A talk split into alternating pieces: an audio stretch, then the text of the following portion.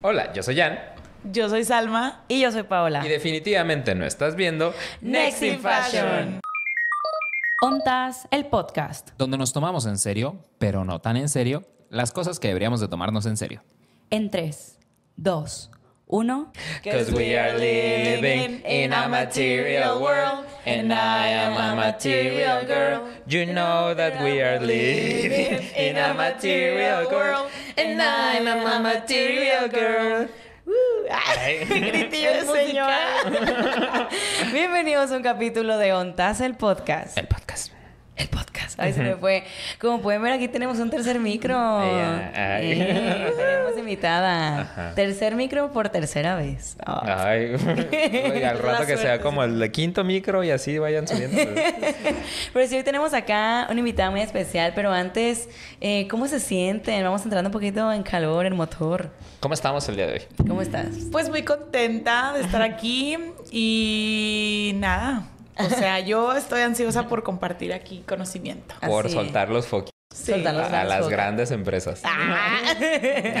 Tiemblen, tiemblen todas las empresas. ¿Tú ya cómo estás? Bien, este, realmente, ay, yo iba a contar a hora estamos grabando este capítulo, pero pues mejor no, no, no, no, cuento. no, no. Saludos a toda la gente de mi oficina que ve esto y ya es todo lo que diré.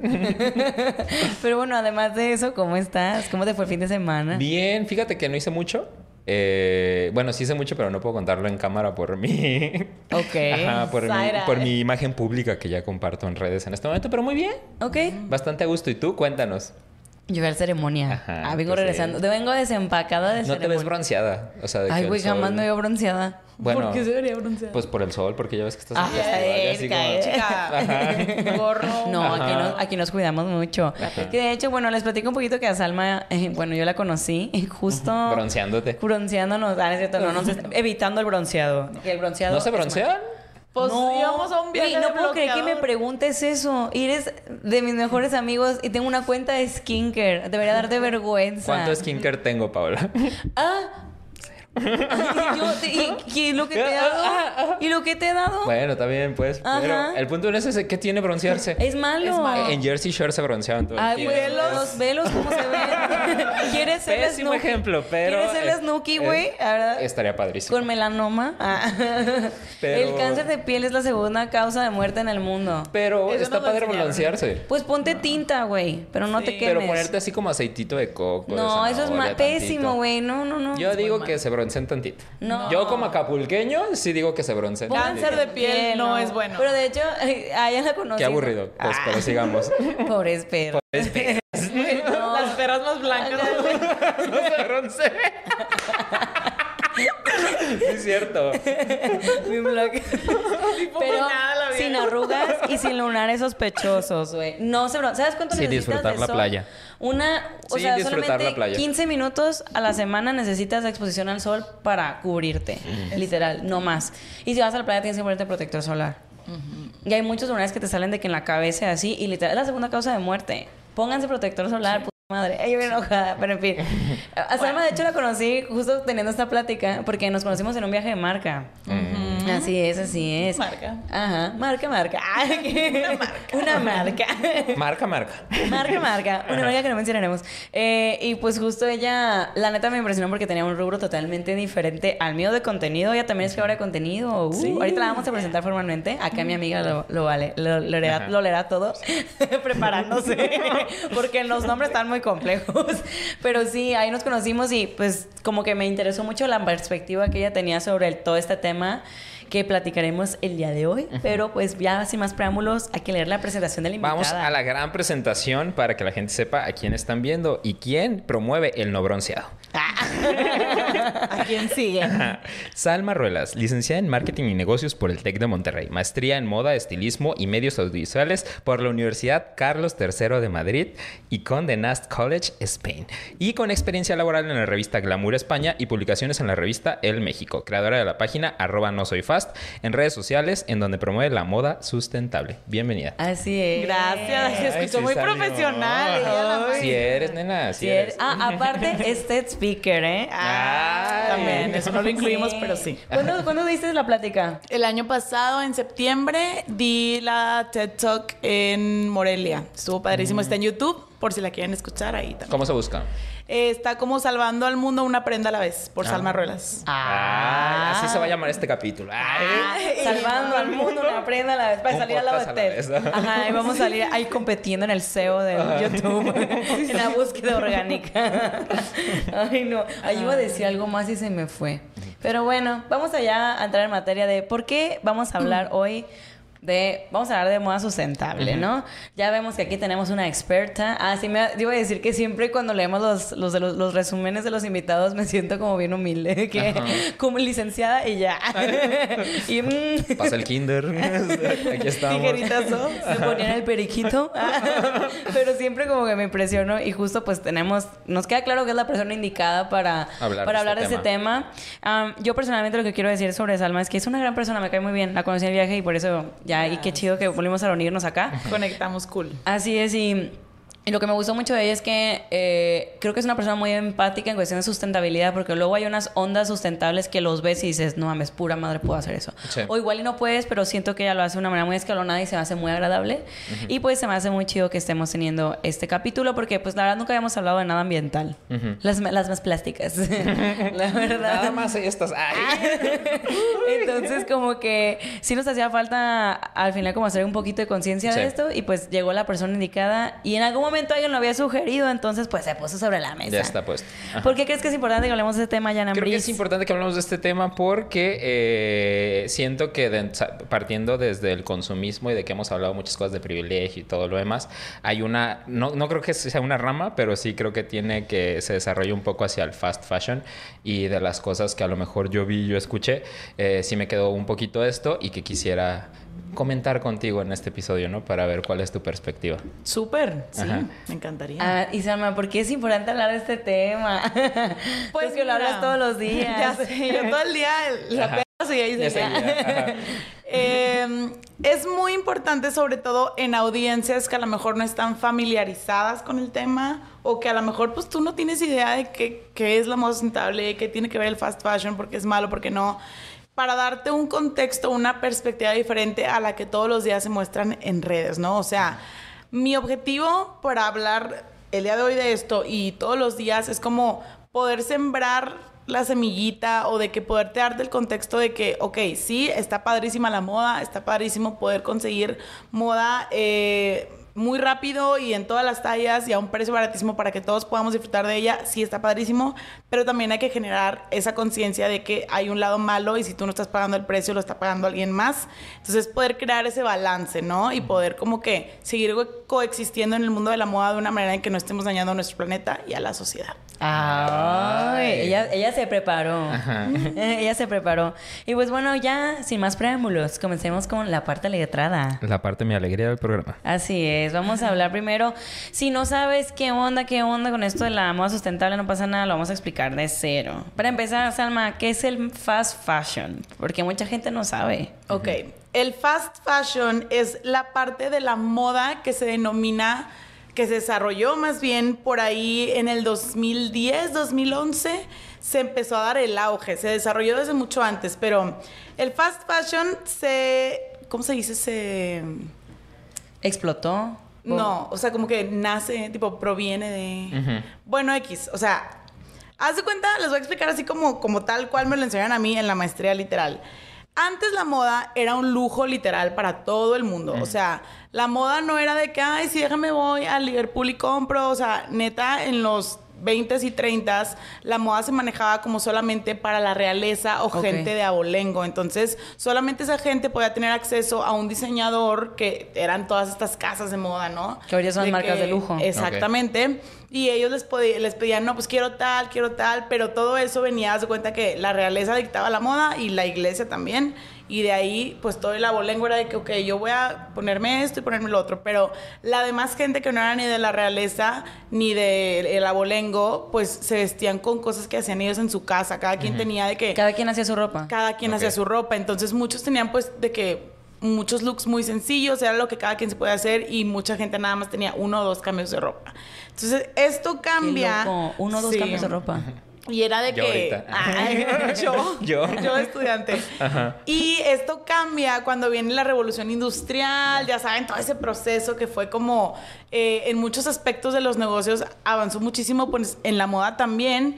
Y empezó esta corriente que se llama se denomina ahora fast fashion o moda rápida en español, que fue como empezaron a copiar los diseños tan exclusivos que había y que solo existían de las marcas de lujo, de las casas de moda, porque dijeron, pues no es justo, y la verdad, padre, no es justo que nada más la realeza tenga acceso a la moda, ¿no? O la gente de abolengo tenga acceso a la moda. Entonces, hicieron una copia un poco barata de, de los diseños, hicieron el proceso de manufactura para que fuera más rápido y que fuera en serie y producieron en masa una prenda con el mismo diseño para crear mil acceso a la, a la moda y así la gente pudiera comprarlo a la mitad de precio o a un cuarto del precio original y así poder vestir pues más pues no elegante, pero de una manera más padre a lo que ya se llevaba a cabo, que era pues me he visto con el trapo que hay en mi casa, ¿verdad? Ese es el como Contexto. ese es el contexto de por qué nace la moda rápida, pero lo que representa el día de hoy moda rápida en sí, en pocas palabras, es literal moda que se produce en serie, eh, a bajo costo porque utilizan materiales de baja calidad y que cada semana está cambiando, en- o sea, está cambiando la colección, ¿no? Entonces es moda rápida que puedes conseguir eh, de fácil acceso, puedes pedir en línea, son marcas que mandan a todo el mundo y producen en serie, en masa. Eso Ok, tengo una duda. Eso no sé si es una percepción eh, que tengo mal, pero tengo entendido que el fast fashion empezó cuando empezaron las tallas, ¿verdad?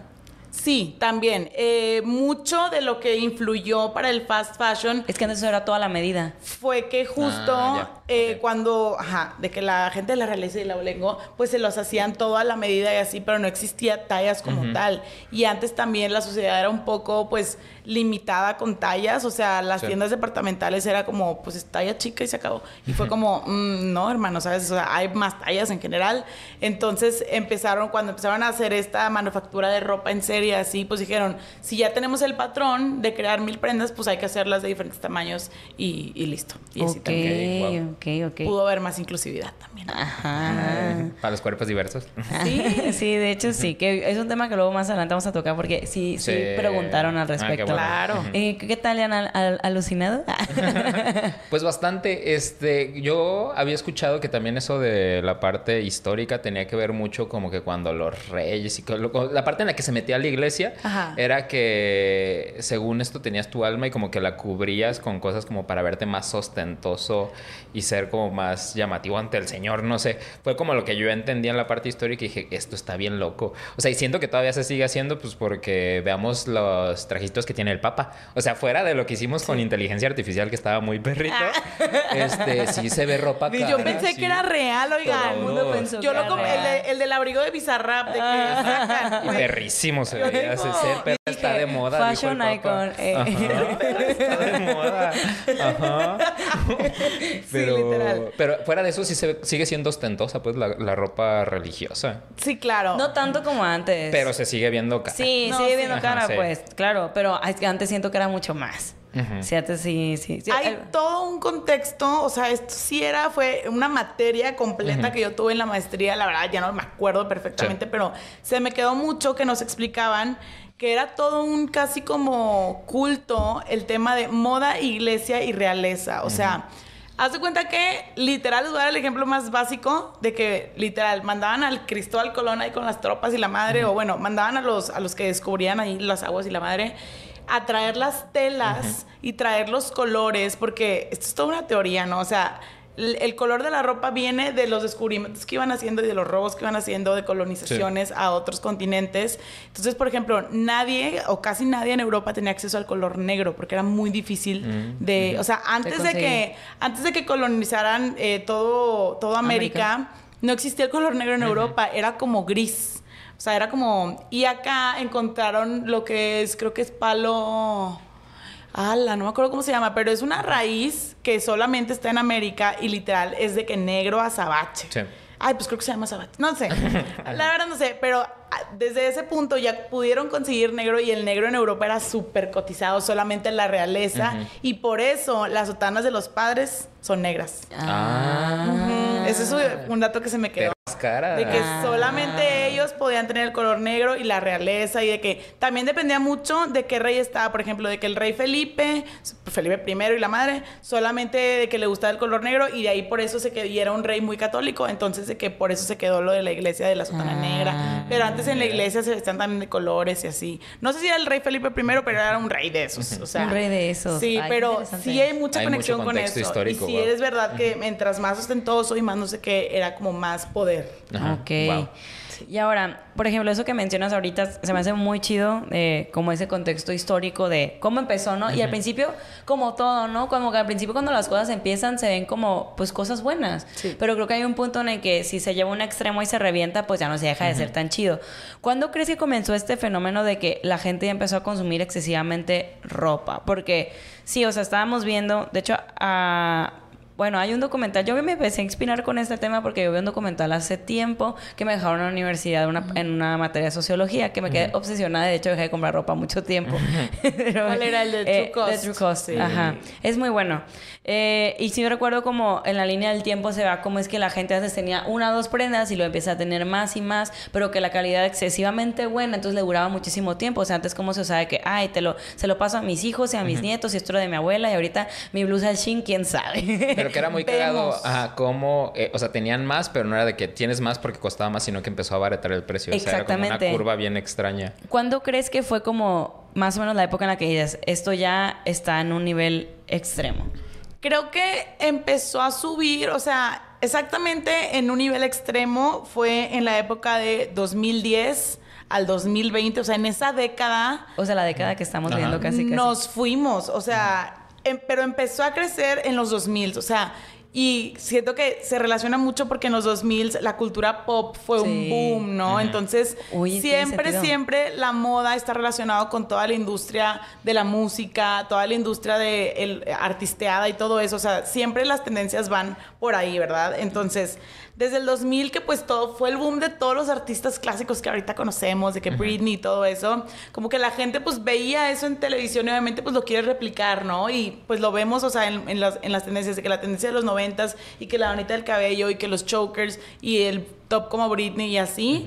Pero ahí no estaba tan loco. Ya cuando nos empezamos a ir de más, que fue cuando las marcas grandes de ahorita de ropa ya tenían mucho capital, decidieron invertirlo en marketing, en estrategias de marketing, Fue- que fue una movida muy inteligente de negocios, sí lo fue, pero en lugar de invertirlo a lo mejor en la calidad de sus productos, en pagarle bien a sus trabajadores, no, pues decidieron seguir haciéndose más ricos, lo, lo invirtieron en estrategias de marketing y así como que se hizo el boom, boom, boom, en donde toda la gente por todos lados veía contenido de moda y por todos lados quería comprar, ¿no? O sea, invirtieron en medios de publicidad, en campañas, en, o sea, patrocinaron en ese entonces se usaba mucho que como que las marcas patrocinaban a los artistas de que Paris Hilton y Kim Kardashian trae esto, entonces, por ejemplo, de que ahorita ya quebró, pero Juicy Couture en su momento Ah, que nos traía uniformadas a todas, Sí. era una estrategia que hacía con los artistas de que las uniformaba a ellas y decía ahí todas, vamos, yo tenía mi suit de... Paris Hilton. ¿no? Lo hizo Sí. Paris Hilton lo hizo Bendiciones, famoso. muy a ella. iconic. sabemos que nos ves, Reinota. Entonces, sí, yo creo que la década pasada fue en la que verdaderamente explotó esto y se salió de control y también fue cuando la gente se empezó a dar cuenta de que algo andaba mal, ¿no? Y ahorita vamos a explicarlo por qué. Ok, ok. Es que yo me acuerdo si es cierto, antes de... que- Siento... Los 2000 fueron muy chidos, Sí. lo- pero sí puedo aceptar que los 2000 o sea, fueron- tuvieron sus cosas buenas, nos dieron grandes iconos del pop. Pero también se me hicieron unos- una década bien plástica. Súper. O sea, estaba pensando, como que siento que fue cuando el capitalismo llegó a su, a su límite. Y hasta in- incluso, o sea, podemos ver como en temas de de, de primer mundo y así como que Estados Unidos era la batuta y ahorita siento que Estados Unidos ya está cediendo esa batuta a otros países por ejemplo yo siento que Corea está luchando como que ah, es que él bailaba K-pop ah. Ay, por eso yo. embajadora. Es la mona yo y la chinguamiga, embajadora Ah, de, embajadora de Corea en México. Ajá. Entonces, como que siento que fue una década donde justo como que el capitalismo se llevó al límite. Y también eso se, se vio en la ropa, se ve en la moda. Digo, en la moda lo mismo. En la música, pero se, qué curioso cómo todo está conectado. Sí, de hecho, fun fact, que nadie sabía, yo lo aprendí en la maestría. Todas las tendencias de moda, las primeras, o sea, las que aquí llegan, es que me da risa porque ya lo he visto, siempre son en Asia. Haz de cuenta que va así. Las tendencias de moda y de belleza es Asia y luego pasan a Europa y luego pasan a América del Norte y hasta el final nos llegan a nosotros. Y yo decía que claro que no, sí. O sea, literal, cuando yo estaba en Madrid en el 2020, estaban de moda lo que ahorita está de moda en calzado, que es de que flats tipo ballerina, Ajá. estaba de moda como, ajá, justo de que camisas oversized o, o ropa ya más oversized. Y este año, este año en América Latina, le- leyendo una revista de Vogue de que tendencias mexicanas de moda para de que este de 2023, 2024, y yo de que, güey, esto lo estaban usando en Europa de que hace dos años. Sí. O sea, de verdad es en serio como de que va, vamos un poco lento. Pero... Y de hecho, incluso, o sea, se estaba pensando en el K-Beauty, empieza en Corea y muchas marcas eh, gringas o, o laboratorios europeos replican Sí. las fórmulas de K-Beauty. La BB Cream, la CC Cream son inventos coreanos realmente. O también las uñas. Las yo a mí, bueno, ahorita no traigo nada de uñas, se las estoy dejando descansar. Pero yo soy de que a mí me encanta ponerme lo que sea, la, Sí, la, la bola piedra, disco, la cadena. la bola Swarovski, disco, los. Swarovski, la más carísima.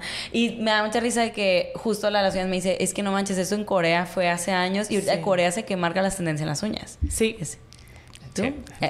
No, pues es que en toda la industria, o sea, cuando hablamos también de K-pop y esas Ajá. cosas, era lo que yo te decía, que en la, inclusive también en la música era lo que, güey, es que lo que está sonando sonaba en tal pedo. Yo ya había escuchado como ese ritmo en K-pop hace años. Años. Entonces está bien loco cómo nos llega todo, toda la pedacera al final. Tarde. Y, Porque nos lo comunica sobre todo Estados Unidos. Sí. Ahorita ya la gente ya está muy- más susceptible a toda la onda de asiática. Es que diosificamos mucho a Estados Unidos durante mucho tiempo porque sí fue como el líder en la industria, Sí. pues entonces siento que como empezamos a ver la moda de allá y empezó a llegar a lo mejor la tendencia en estas marcas de fast fashion, era donde decíamos, ya me puedo ver como Britney, ¿no? yo Sí, así, ya me puedo ver como cierta gente, o sea, nos daba como ese efecto de ilusión La granificada. ilusión. Ajá. Ahora ya empezamos con los grandes focus. Perdón, ¿ibas a agregar algo? Te- No, no, no. Vamos a empezar con los grandes focus. Porque siento que es una pregunta muy choncha y se puede despedazar de muchas maneras, pero ¿cuál es el impacto ambiental del fast fashion? Mm. Chica. Salgan los recibos. Pues mira, eh, la verdad es que el fast fashion, como ya lo mencioné antes, tiene su propósito y tiene su lado bueno, que ya lo expliqué hace rato, ¿no? De que dio la posibilidad de accesibilidad a la moda para todo el mundo, que a final de cuentas, pues todos queremos eso porque no todos somos de la realeza, casi nadie es de la realeza, no todos tenemos un poder adquisitivo alto y a todos nos gusta la moda, entonces, y pues en general todos nos tenemos que vestir, te guste la moda o no te guste. Pero en qué punto que fue en los 2000 que, se volvió un boom y que ya fue como una eh, un monstruo masivo de estar comprando por comprar para querer verte como cierto artista ahorita ya es más para querer verte como cierto influencer como cierto creador de contenido y de hecho estamos mucho más expuestos todavía al contenido porque ellos mismos por campañas que les pagan, nos están vendiendo, ¿no? De que miren este producto tan bonito y miren lo que me llegó y este unboxing y no sé qué. Entonces, Super mega haul y así. literal. Entonces es como, a ver, ¿qué, qué daño o qué impacto ambiental está teniendo esto? Pues para empezar, quiero comentarles que la industria de la moda hoy en día es la segunda más contaminante del mundo. Yo cuando me enteré de ¿Cuál es la eso, uno? eh, la alimenticia. Ah. Tiene sentido. Y yo, pues, Sí. como y me he visto puta madre. ma- Sí, o sea, si se dan cuenta, son dos cosas, pues obviamente esenciales. No puedes vivir, no puedes vivir sin comer, sí puedes vivir sin vestirte, pero no es lo. No, es lo óptimo. No es lo. eh, Vamos viendo. Sí, vamos viendo. Ajá. Pero, o sea, eh, ¿en qué momento, sabes? O sea, yo cuando me enteré de este dato dije, a la madre. O sea, en sí, la moda, por así decirlo, sí es una necesidad, pero la hemos transformado como en un como lujo Descontrolado que no debería de ser así. Eh, actualmente, el 80% de la ropa que se utiliza termina incinerada en vertederos de basura. No sé si ustedes vieron hace como un dos años se hizo viral una noticia del desierto de Atacama de sí, Chile. Sí. eso está cañón. Bueno, ahorita todos vivimos contentos y felices de que ah, yo uso, ya sea, mi, yo consumo algo y lo tiro a la basura o mi ropa que ya no me queda que está rota, que lo que sea, la también la tiro a la basura. Bueno, toda esa basura se va a vertederos específicos o zonas designadas fuera de la ciudad para pues que sea incinerada ya, etcétera, ¿no? Y obviamente ahí quedan residuos y pues todos los gases tóxicos que se generan. Pero va a haber un momento en el que ya no quepan o sea, ya la basura ya es tanta que ya no cabe en esos lugares designados, en los vertederos. ¿Qué pasó en Chile? En Chile había un desierto que se llama el desierto de Atacama, que estaba alejado de la ciudad y que ahí llegaba todo el desperdicio textil que se generaba en Es Chile, solo ¿no? desperdicio textil. Sí, era Se solo desperdicio cur- Se hace textil. muy curioso. Es que, bueno, lo que yo escuché era que era desperdicio textil porque Chile es el mayor comprador de ropa de paca en el mundo. Ajá, Entonces, sí. como eran el los que más compraban, la gente que vendía paca en, en Chile era de que nada más se vendía del 15 al 20% de las pacas que vendían. Y aún así ya recuperaban la inversión que hacían. Entonces, todo ese 80% que quedaba, porque contaban como 50 millones, no sé, toneladas, todo eso era el que mandaban al desierto. Entonces, Exacto, por eso se hizo un cagadero. Oye, qué letrada vienes. Ay, Chica investigada. Ay, sí, bien. Dices en Stan Account de la nueva faceta del ya. En letrada era. Letrada era. Pero, ok, yo no sabía que era el Ajá. principal comprador de paca. Sí. Entonces, pues se llenó ese desierto y literal sacaron noticias de que, oigan, ya no cabe más, que va a empezar a pasar, o sea, ¿a dónde vamos a mandar? Porque la ropa pues, sigue viniendo, ¿no? O sea, van a seguir comprando pacas porque es una industria muy fuerte allá, este, la industria de la segunda mano, que ahorita es- a lo mejor sí que podemos hablar de ella. Ah, claro, sí. Este, entonces, cuando ya la basura no cabe en su lugar, y en ese caso, pues el desperdicio textil ya no cabe, pues es cuando se empiezan a contaminar los ríos, los mares, que las, eh, ¿cómo se llama? Los sistemas de drenaje se empiezan a tapar porque la ropa se va por ahí, ¿sabes? Entonces ya es cuando, si llueve en tu ciudad y tu ciudad está cerca de un vertedero de basura, probablemente se va a inundar. ¿Por qué? Porque pues toda la basura está taponeando ahí los caños. Entonces, en un futuro, o sea, yo lo estoy haciendo ver como muy dramático, pero es que eso es lo que va a pasar si no empezamos a hacer algo al respecto, ¿no? O sea, en un futuro vamos a terminar conviviendo entre basura. Porque ya no vamos a caber, o sea, es la basura o nosotros, ¿a dónde la vamos a llevar? Porque también la incineración de basura produce emisiones de CO2 que son de que muy contaminantes y ya tenemos suficiente con la industria automotriz. Es un desmadre, es un desmadre. O sea, vamos para Wally. O sea, para allá vamos. Sí, sí, sí, sí, pero, o sea, no tanto, pero sí. O sea, sí, para el. De hecho, cada año eh, la ONU saca un como. ¿Cómo se dice? Como un reportaje, no un reportaje. Es creo que el reporte Un anual. Ajá, un reporte anual, un índice de cómo vamos eh, en, en temas de sustentabilidad, ¿no? Y literal, en el del año pasado dijeron de que, haz de cuenta que ellos tienen un sistema para medir cuánto, o sea, ¿cómo era? Espérate, déjame acuerdo. Era para medir cuánta como oxígeno tenemos disponible en ese año, ¿no? Ok. O sea, ¿cómo vamos en temas Como de... balance entre CO2 y oxígeno. Ajá. Ok. Y el reporte anunció que ya nos habíamos acabado, o sea, era de que en mayo y de que ya se lo acabaron. Ajá. Y era de que ya están usando el del 2023 y así. Entonces, según el reporte que arro- Ay, sí. arrojaba ahí la ONU, que lo pueden encontrar literal ahí, o sea, los tienen públicos, eh, si para el 2050 no hacíamos cambios drásticos, ya no cambio de que, bueno, ok, de que voy a separar mi basura, no, o sea, cambios drásticos como sociedad, para el 2050 vamos a estar valiendo madre. Y eso ya lo dijo de que la ONU y ya lo dijeron varias asociaciones y es de que, güey, no se ve tan lejos del 2050. Pues de hecho, ¿sacas? creo que ahorita todas las estrategias de marca justo Son van para el 2050. Ahorita que siempre dice que nuestros cambios para el 2050. Ay, perdón, te escupí. Nuestros cambios para el 2050 y así. O sea, siento que, que justo va para ese año. No se me ocurrió que era Es por, por la. ONU. Pero es que está bien loco, entonces, ¿cómo la- los gobiernos saben esto y no se encargan de ello? O sea, sé que el fast fashion es una línea, y, o sea, tú dices, o sea, el señor productor está así, pero que genuinamente, Dinamarca. genu- genuinamente todavía sigue siendo para generar dinero para, esta- o sea, para ciertas industrias. O sea, yo no he visto un cambio así muy cabrón que tú me digas como que ya estamos pensando en sustentabilidad o todo esto, que según esto el gobierno sí está Sí se haciendo han un hecho chorro de cosas. cosas, pero se han se hecho está- más ajá, cosas. Pero ¿qué se está haciendo así como un cambio real? Tú estás viendo de que Sí. este, no sé, ya en todas las ciudades del país aplicamos la de hoy, hoy no circula para no emitir tantas este, cosas así. O sea, pero es que no tiene que Eh, ser. Por ejemplo, si se están haciendo cosas. Por ejemplo, te voy a decir algo. Yo te- eh, últimamente, justo hay ahorita una, tu- toda una discusión respecto a el tema de las, de las vías para bicicletas, por ejemplo. Y de hecho, en ciertas calles las están adaptando en Guadalajara aquí. Y, y es que también te voy a decir algo. Siento que es todo también, o sea, sí, es, sí el gobierno tiene que hacerse cargo, pero también todo ha sido mucho culpa del sistema y también de nosotros como sociedad.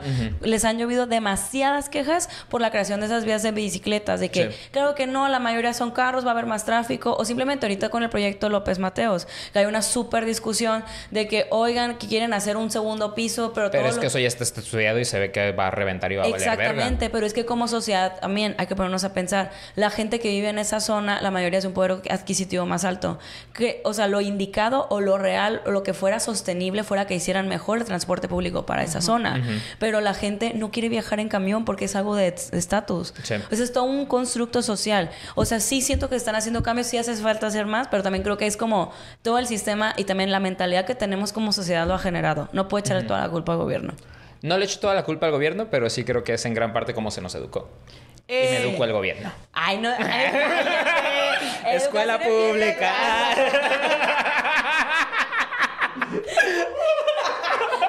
¡Qué barrida, güey! ¡Qué barrida te diste! Memo Ochoa tiembla, güey. Tú tras. Bien bajado ese valor aquí de pechito. Mira, Pobre perro. por ejemplo, en términos de moda y así, ya están haciendo, o sea, antes no se legislaba para nada, era como, sí, sí, denle y la madre. Y cuando ya vieron que era un problema y que realmente pues la industria textil estaba contaminando bastante, ya hicieron leyes para regular su producción y les, o sea, literal los obligan a tener una parte o incorporar una parte sustentable en su producción, ¿no? En su sistema de negocios y ya ahorita pues las grandes marcas por lo menos están obligadas a darte un como reporte anual de sustentabilidad.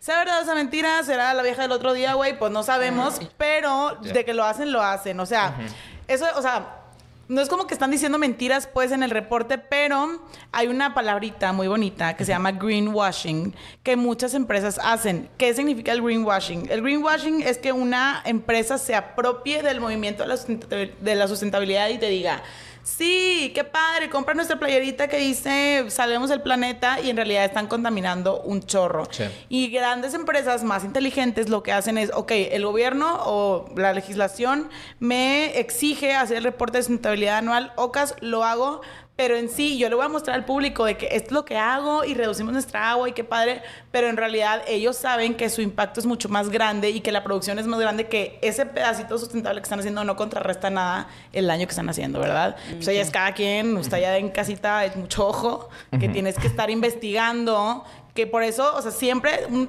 tip número uno que les digo a, las niñas o a, las personas que me preguntan de que cómo puedo saber una empresa es sustentable o qué rollo, métete a su página web y si lo primero que viene ahí es de que somos sustentables, o, o sea, para una empresa ser sustentable es caro. Hoy en día es caro porque nadie quiere invertir en eso. Entonces, si una empresa realmente lo es, lo primero que va a hacer es enseñarlo y presumirlo de que, pero, o sea, no tiene que ser totalmente sustentable, pero si una parte es sustentable, te la va a enseñar. Si no está disponible en su página web o batallas un chorro para, o sea, para encontrar esa información, es de que... mm, Es que de todas, o sea, creo que va por el mismo tema, pero creo que el distintivo empresa socialmente responsable, no en todas, es una burla. Sí, Es eso una sí burla porque yo Eso sí. conozco empresas que tienen el distintivo empresa socialmente responsable y es como, ¿cómo obtienes el distintivo? Primero pagando. Una, Sí, un chingo de varo. Sí. Número dos, haciendo post en el Face de, es Día de la Tierra, soy una empresa que apoya estas mamás.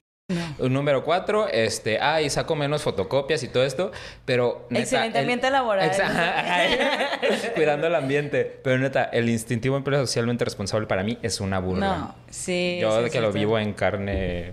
Más o menos. Ajá, más o Ah, menos. Me han contado. vamos bien. Ajá. Me han contado por ahí. Sí. Y es que está cañón ahorita todo lo que... Está súper interesante. Está súper Sí. interesante esto. Porque, por ejemplo, ahorita estamos hablando de... Ok, la ropa cuando se usa ya la tienes que, que tirar, ¿no? Pero también si empiezas a escarbar, escarbar, de que simplemente los tintes con los que se pinta la ropa que también contaminan los ríos. Y los microplásticos en la ropa. Que yo que traumada con los microplásticos, por cierto. Yo también, o sea, yo la verdad de así tan a fondo de tema de microplásticos, etcétera, tenía una idea, pero justo en el viaje que nos conocimos Paola y yo, nos dieron una plática específica de qué diferencia hay entre plásticos, microplásticos y qué realmente pasa cuando alguien te dice como, sí, estos cubiertos desechables son biodegradables. En realidad nada es biodegradable, o sea, lo que pasa es que ese cubierto se puede como des- descomponer y se convierte en microplástico, que significa un plástico más pequeño que tú ya no lo puedes ver como a la vista, pero en sí ahí está y ahí existe y eso se va a los mares, a los ríos, a todo con lo que convivimos y tenemos contacto. Y por ejemplo, nosotros comemos, bueno, no todos, pero mucha gente come mariscos, ¿no? Entonces, esos mariscos ¿qué comieron antes de que, pues, güey, microplásticos? Porque los microplásticos habitan mucho lados. en el océano. Entonces, también. al final, nosotros terminamos comiendo microplásticos también y es un desmadre que al final, pues, digo, no es como para sonar pesimista de que ya nos vamos a morir todos, microplásticos y la madre, pero sí es como para No se sabe qué va a pasar. ponerte en conciencia de que no porque la marca diga soy biodegradable, soy súper sustentable, ah, lo voy a usar un chingo. O sea, es como, no, a ver, tipo, ah, las cosas como son y sí hay que reducir un poco todo nuestro consumo y ser más conscientes porque al final de cuentas no es como que desaparece mágicamente y ya. ¿cierto? Sí. Sí, este siento que la clave está en justamente decidir el consumo más allá de comprar más y que sea verde. Exactamente. Porque es lo que pasa, y lo que pasa mucho con el greenwashing, que es un término que, bueno, tú me lo enseñaste, Chum, en el viaje, Sí. prácticamente, pero también yo trabajé en una marca que eh, empezó a hacer acciones sustentables y tú justo estuve en contacto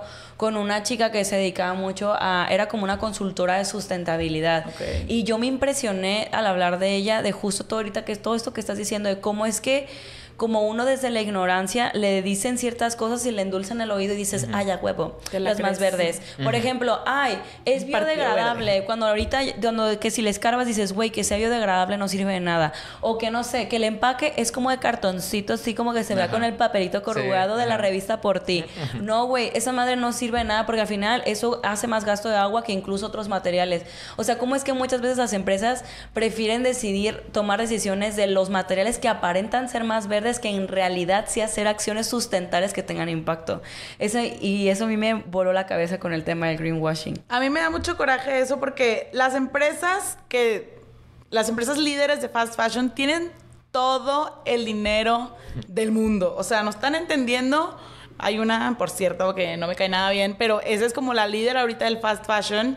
Y Shein. ¿Quién? ¿Es Shein o Shane? Yo le digo Shane porque no le guardo respeto como para decirle Shin como correctamente. Pues se sabrá tiene. Dios. Shaniqua.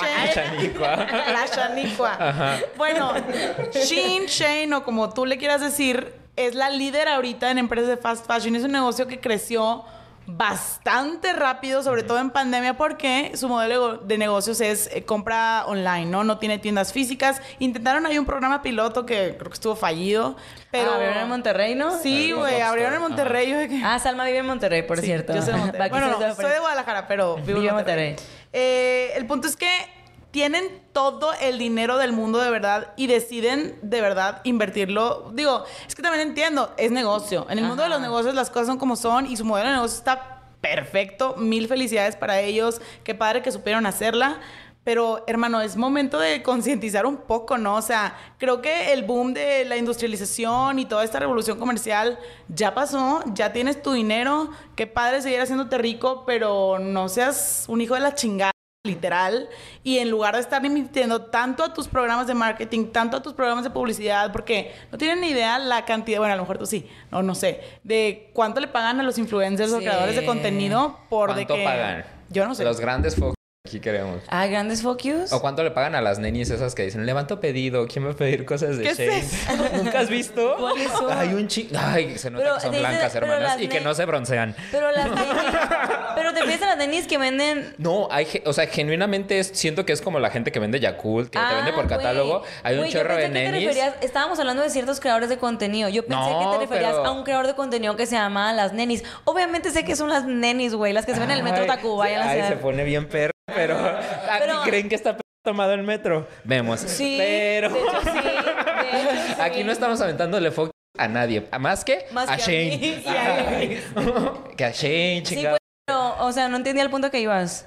Es que ya no me acuerdo que estamos Pues hablando. estabas ¿Por qué me hablando de interrumpiste? Estábamos hablando de cuánto le pagan a los a- influencers. y tú dijiste, dije- como las nenis. Yo, ¿quiénes son las nenis? Yo no me Ajá, es que Un nuevo saliste- canal, Ajá, dices un nuevo tú. canal. Yo lo que decía era como, pues es que es tan buen eh, dinámica de negocio que pues las morras levantan pedido para co- comprar y no, Ah, no como que hacen se juntan un revender. chingo. Sí, como por Ajá. catálogo. Yo nunca he entendido cómo funciona eso. O sea, ¿por qué le compras a una persona si tú puedes comprar Sí, de- de directamente a. Shane? Ah, Siento que ya. a lo mejor también tienen ahí como una estrategia rara, piramidal, extraña. No sé, he comprado una vez en Shane, sí, pero como hace 5 o 6 años. Mira, 100% tienen estrategias raras y oscuras y turbias, porque para empezar, ahorita creo que ya salió, pero antes, o sea, antes me refiero de que hace dos años, cuando Shane hizo el boom, porque el boom fue como en el 2020, justo en pandemia, nadie sabía quién era el dueño de Shane. Shane. o Oye, lo yo que no sea. sé quiénes son. Es un Don chino Shane de se que llama. se llama de que no sé qué, o sea, literal si lo buscas ya sale, pero en el 2020 había un, o sea, lo googleabas y era una cosa turbia de que antes Shane era she in Fashion o She in Glam o algo así. Y luego se acortó a Shein, era una empresa china. Ay, qué loco, y está Shiglam ahorita de Ajá, maquillaje. Ajá. Este se acortó, se hizo Shein, es una empresa china, pero de que el dueño no salía porque el dueño había hecho ahí unas cosas turbias, entonces le pasó los derechos legales a otra, a otra persona. Entonces, güey, nowhere to be found. El que era responsable o el dueño de Shein, como que nadie sabía, nadie sabía, y ahorita ya salió que es de que Fulanito, no sé su nombre es- específico, pero pues ahí si lo googlean, ahí lo van a encontrar. Pero tiene cosas turbias, sí las tiene. Ahorita vamos a hablar en específico de qué tantas, pero lo que me da coraje es que es eso, o sea, de tanto dinero que han ganado, porque no lo invierten en realmente intentar hacer un cambio? Digo, O sea, un pequeñito ahí. han intentado hacer un poco de greenwashing el año pasado. Hicieron un programa de como ropa second hand de Shein o algo así que obviamente no funcionó porque si la calidad de la ropa de Shein está de la chingada. Imagínate Yeah. una industria second fashion de Shein, pues me va a llegar un hilo de que, ah, gracias, güey. Este, pero sí, o sea, en general el concepto es qué coraje que las marcas teniendo tanto dinero en lugar de invertirlo en, en pues realmente negocio. sustentables o pagarle a sus empleados, güey, lo hagan de que otra vez hay que seguir siendo relevantes en el Creciendo mundo. y Ajá. Que justo era lo que mencionaba, ¿no? El documental este, no me acuerdo, pero que había como una marca que sí se dedicaba como a buscar el precio justo para las... eh, Industrias. la industria, pues no me acuerdo cómo se llama ese programa, o si era una asociación, pero Ay, era como no a nivel sé. mundial, que a lo que yo entendí, pues Ajá. la experta eres tú, y me podrías explicar, Eh, como que ya ves que eh, las industrias, o más bien como en Bangladesh o todos estos Ajá. lugares se peleaban de que, ah, ¿sabes qué? Este es Inditex o Sí. eh, Shane este quiere pagarte 5 dólares por hacer esta camisa ah este yo te ofrezco 4 yo te ofrezco 3 empiezan a pelear entre ellos y se llevan la producción a distintos países que había como una asociación o esta marca que buscaba el precio justo para las empresas pero Ok. no me acuerdo bien cómo estaba ese cotorreo solamente lo tengo en mente Sí sé de qué estás hablando, no sé exactamente el nombre de la asociación, pero eso es justo ligado a lo que decíamos hace rato, de que el gobierno o la legislación no está haciendo nada. Empezaron a crear este tipo de organizaciones, obviamente son no gubernamentales, pero sí nacen de esta como necesidad de empezar a, a poder monitorear, monitorear, es que se nació monitorear monitorear a las empresas y darle un precio justo Sí. a los productores, ¿no? Entonces, 100% es una necesidad. Ahorita creo que lo que más se relaciona a lo que estás diciendo, hay una asociación, es una asociación que se llama Fashion Revolution. Empezó en el 2012 justo por un tema de que en el 2000 no, no- no- se crean. Empezó en el 2013, porque justo ese año hubo un accidente en Bangladesh eh, que se llama The Rana Plaza Incident o el incidente, el accidente del Rana Plaza. Rana Plaza era un edificio eh, en ese entonces, en el 2013, uno de los más grandes productores eh, textiles de la moda, de las marcas más grandes. En ese entonces era el grupo Inditex, que si no sabes qué es el grupo Inditex, es todo Zara, Mango, Stradivarius, etc. ¿Mango también? Sí, Mango también. Ay, no me acordaba. Este, y eh, bueno, pues en, en ese edificio, el Rana Plaza, producían todo, todo, toda la ropa de, de Inditex y otras marcas por ahí de que Forever 21, que ya quebró y así. Este, entonces, en ese edificio, pues no había salidas de emergencia, los pisos estaban sobrepoblados, las personas trabajaban en condiciones pues muy malas. Deplorables. Tenían de que horarios de 18 horas o más. Las, o sea, las personas, el 80% de los trabajadores textiles son mujeres. Entonces muchas mujeres traían ahí a sus bebés recién nacidos o sus hijos. O sea, condiciones deplorables pues. De tanta sobrepoblación, porque también eso, ojo ahí, como la moda rápida era tan famosa y tan padre y que todo el mundo quería comprar, cada vez más estaba a producir más y más rápido y más y más y más y más. Y estos, eh, las marcas decían, pues a producir más, pero no les daban más espacio a los, trabajo- a los trabajadores, nada más metían más gente al edificio. Entonces, un día que pasó, el edificio se derrumbó, literal se derrumbó, y mucha gente se murió, mucha gente se quedó sin un brazo. O sea, fue una tragedia horrible, horrible, horrible. Y ahí fue cuando, pues, la gente volteó a ver y dijeron de que a la madre, o sea, y ¿Qué esto estamos es- haciendo? ¿Qué estamos haciendo? Y lo peor de todo fue que las marcas fue de que, ay, bueno, ni modo, de que aliviense construyeron otra fábrica y de que voy a seguir produciendo y mucha gente se quedó sin trabajo y que eran el sustento de su familia. Y ahí fue cuando la gente se enojó Y ahí fue cuando los activistas de la moda se creó Fashion Revolution, hicieron como, oye, a ver, no, o sea, ni siquiera para empezar le estás pagando justo y luego pasa esto y no te haces responsable y no, no, no pagas los daños porque esto es tu culpa, porque tú los tenías trabajando así pues no mames. O sea, eso no se vale. Y empezó todo esto, así nace el movimiento de la moda sustentable moderno, porque empezó también en la historia pasada, pero ya me voy muy lejos, pero ajá. Sí, pero se me hace poderoso que nos enteremos de esto, porque la neta yo me enteré de esto cuando vi el documental hace que tres, cuatro días. de trucos? Ajá, pero es yo... Que le di- me decía el Jan, ay, es que como O sea, para no- ir más de papá, yo, vele de trucos. Es que se me Está hace bien bueno. cabrón como si yo buscaba como moda sustentable o cosas así, la información que hay. No hay o sea, nada. no hay. O sea, está como videos de salgo dos de minutos, que- tres minutos. No, no, sí. O sea, sales tú en Instagram y en TikTok y en todos lados para que la sigan. Pero no soy genuinamente yo como ya casi un treintón me gusta buscar en YouTube. Claro. Y estaba yo de que en YouTube viera como que dos minutos de un video y yo como, güey, necesito como un contexto mucho más Chido. largo yo para entender. Y sí se me hacía muy cabrón como cuatro días y dije, verga, ¿cómo que esto está sucediendo? Y que nada más cambian de país, cambian a otro postor y todo lo demás y que le pagan a la gente tres dólares, cinco dólares al mes. Está cabrón. Y es de, güey, esta gente nada más está buscando hacerse más rica y más rica. O sea, no es nivel nada más México ricos queriendo No. más ricos, es nivel mundial y Sí. está deplorable, está de la verga. Es que ahí es cuando, y la neta, es todo un sistema, no es todo...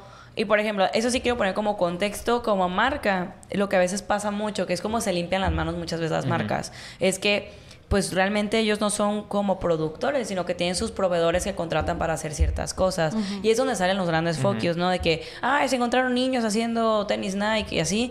Pues de que la marca dice, ay, pero ¿cómo? Yo no me había no enterado. sabía Mi eso". prove- mi proveedor, mi proveedor no me lo comunicó. Y es como que es un esfuerzo general. La marca se tiene que esforzar en que el proveedor sí sea justo, que neta se ve, vaya a revisar, vea Sí. que está Estar auditando de estar auditando. Sí. porque si no no te voy a comprar o sea número uno eso lo otro o sea eso que me mencionan o sea lo que hemos platicado ahorita el tema ecol como ambiental el tema social que genera también el, el de la porque la, la ropa mata o sea Sí. se ve escucha como bien eh, bien bien así locochón o como loco pero realmente o sea la, la gente muere la muere la gente muere cosiendo y por las terribles condiciones laborales que tienen O intoxicada, porque los exponen a químicos súper tóxicos, güey. Que tú te pones en la piel, hermana. Ay, o sea, esa es otra de que. Ay, Dios.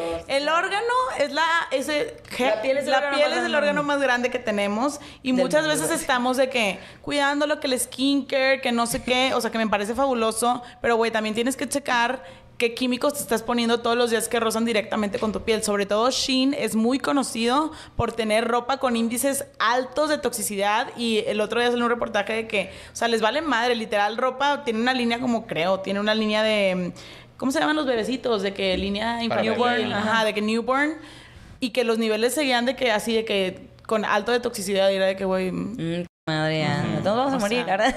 sí, de que ya Pero o sea, es como todo este sistema y que eh, como que a todo mundo se nos normalizó comprar un chingo de ropa por todos estos impulsos que nos dieron en, como de marketing o como lo vemos. Y pues esto ha generado que todo se malbarate, que se quiera bajar el precio, que también... se normalizó o el consumismo vino en aumento, porque fuera de eso también busqué cosas de consumismo, porque dije, esto está muy ligado.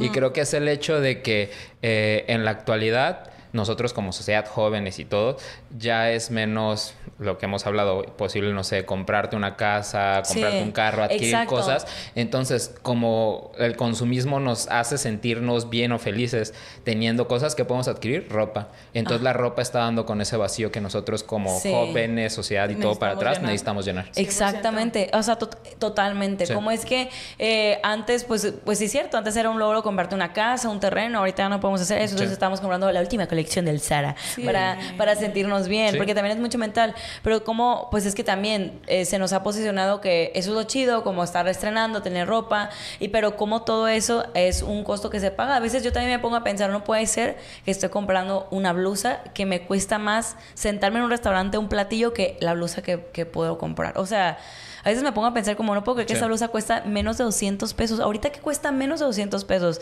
¿Qué es lo que está pasando de por medio para que esa, Esa blusa, blusa me esté costando 200 200 pesos, pesos. a mí? Está... Está cañón. Yo por eso, yo cuando supe lo de, lo de Bangladesh, eh, fue cuando, honestamente soy muy transparente, a mí el tema ambiental no, no me ha apasionado lo suficiente como que a mí siempre me mueve más el tema social. Sí. Y cuando yo vi el documental, a mí me rompió mucho el tema social y fue como que, y me pasó eso, pues de que siento que me volví como loquita, no loquita pues, pero como que me traumé con el tema y dejé de comprar ropa.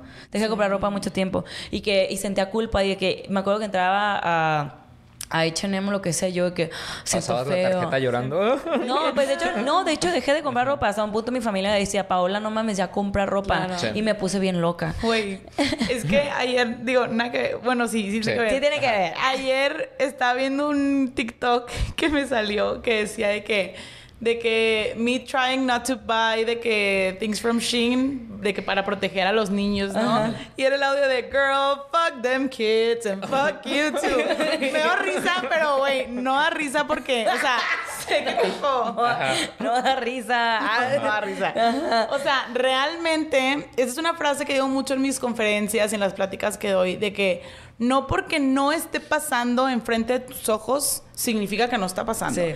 Pero también quiero aclarar que no se trata de abocar todas las causas sensibles y estar de que sufriendo tú, de que, ay, pobrecitos, porque también están los niños en África que se están muriendo, también están los niños de la calle de, de aquí de México, también están los niños tarahumaras o los niños indígenas que los discriminan, los golpeas. O sea, hay casos sociales y nobles para de sobra que tú puedas adaptar. El chiste es ser empático y no irte a un extremo de a lo mejor no comprar porque me pasó exactamente a mí lo mismo. En el 2020 cuando yo descubrí toda esta información de golpe fue que me quedé traumada. O sea, y dije, no, pues no. O sea, si voy a promover, sobre todo yo decía, si voy a promover esto de no soy fast y de, y de consumir cons- eh, consciente, pues ya no tengo, ya nunca más voy a poder comprar fast fashion, nunca más en la vida, jamás, y voy a, de que a ver qué hago, y yo me estresaba horrible y dije, a ver, no, tampoco es sustentable para mí esto, o sea, tampoco es como blanco o negro, o sea, es encontrar ese balance Sí. y poder diversificar un poco en tu closet. Que esa es otra como pregunta muy frecuente que me hacen de que, ok, a ver, si quiero apoyar el movimiento de la moda sustentable o moda consciente, ¿puedo volver a comprar fast fashion? 100% sí. O sea, sí se puede. Nada más es todo como balancear y, y ver qué marcas están chidas, qué marcas son locales, marcas de segunda mano, etcétera. Sí, de hecho, por eso que tenemos a la experta, pero justo de eso que fue lo que siento que a mí me pasó, que Te como al todo, extremo. me fui al extremo, ahorita ya no estoy en el extremo, lo voy a decir, lo- no, ahorita bueno. ya no estoy ahí, pero eh, ah, sí tengo que tengo, creo que tengo más que hacer, pero justo como que a veces siento que, y en general el mundo es tan, tan contrastante, el mundo es tan límite, tan personalidad límite, como lo que habíamos platicado con una amiga, de que, o sea, Ah, como que... límite de la persona. Ajá, exacto. Como siento que, como que te blanco o negro, o, o cero, o, o sea, o flaco o gordo, o bueno o malo, o sustentable o no sustentable. Sí, Y como sociedad hemos perdido un chingo la sensibilidad de empatía de apreciar los grises. Y a esto me refiero a todo. Por ejemplo, eh, una marca que dice, eh, soy, estoy haciendo acciones sustentables y dicen, oigan, disminuí 20% de a- producción, 20% de gasto de agua, 30% de emisión de CO2. Como que la gente no valora eso. O, o sea, tiene que ser el empaquetito, eh, cartoncito eh, que gasta un chingo de agua realmente eh, para que digan, para que ah, no, sí es sustentable, pero ya es greenwashing. Que se vea como cartón. Ajá. Ajá, exactamente. Siento que nos falta cambiar mucho la percepción de justo esos pequeños ajustes y también aplicarlos a nosotros. O sea, porque ya ahorita vamos a hablar de un poquito más de qué es lo que podemos hacer. Me encantó que el guion, o sea, ni siquiera lo tuve que seguir dando porque todo se dio muy natural. Sí. Pero vamos a llegar a esa fase de, ok, ya sabemos toda esta info, que hay mucha más, ¿no? Pero como que estamos hablando de lo más relevante, ¿qué es lo que podemos hacer como para ajustar? Porque no tiene que ser todo blanco y negro. Se puede seguir consumiendo fast fashion, ok, pero ¿de qué manera se hace? Porque también hay un tema de privilegio y un tema económico de por medio. Que es muy importante. Y por eso te lanzo la gran pregunta de ¿qué opinas de ser zero waste? Ok.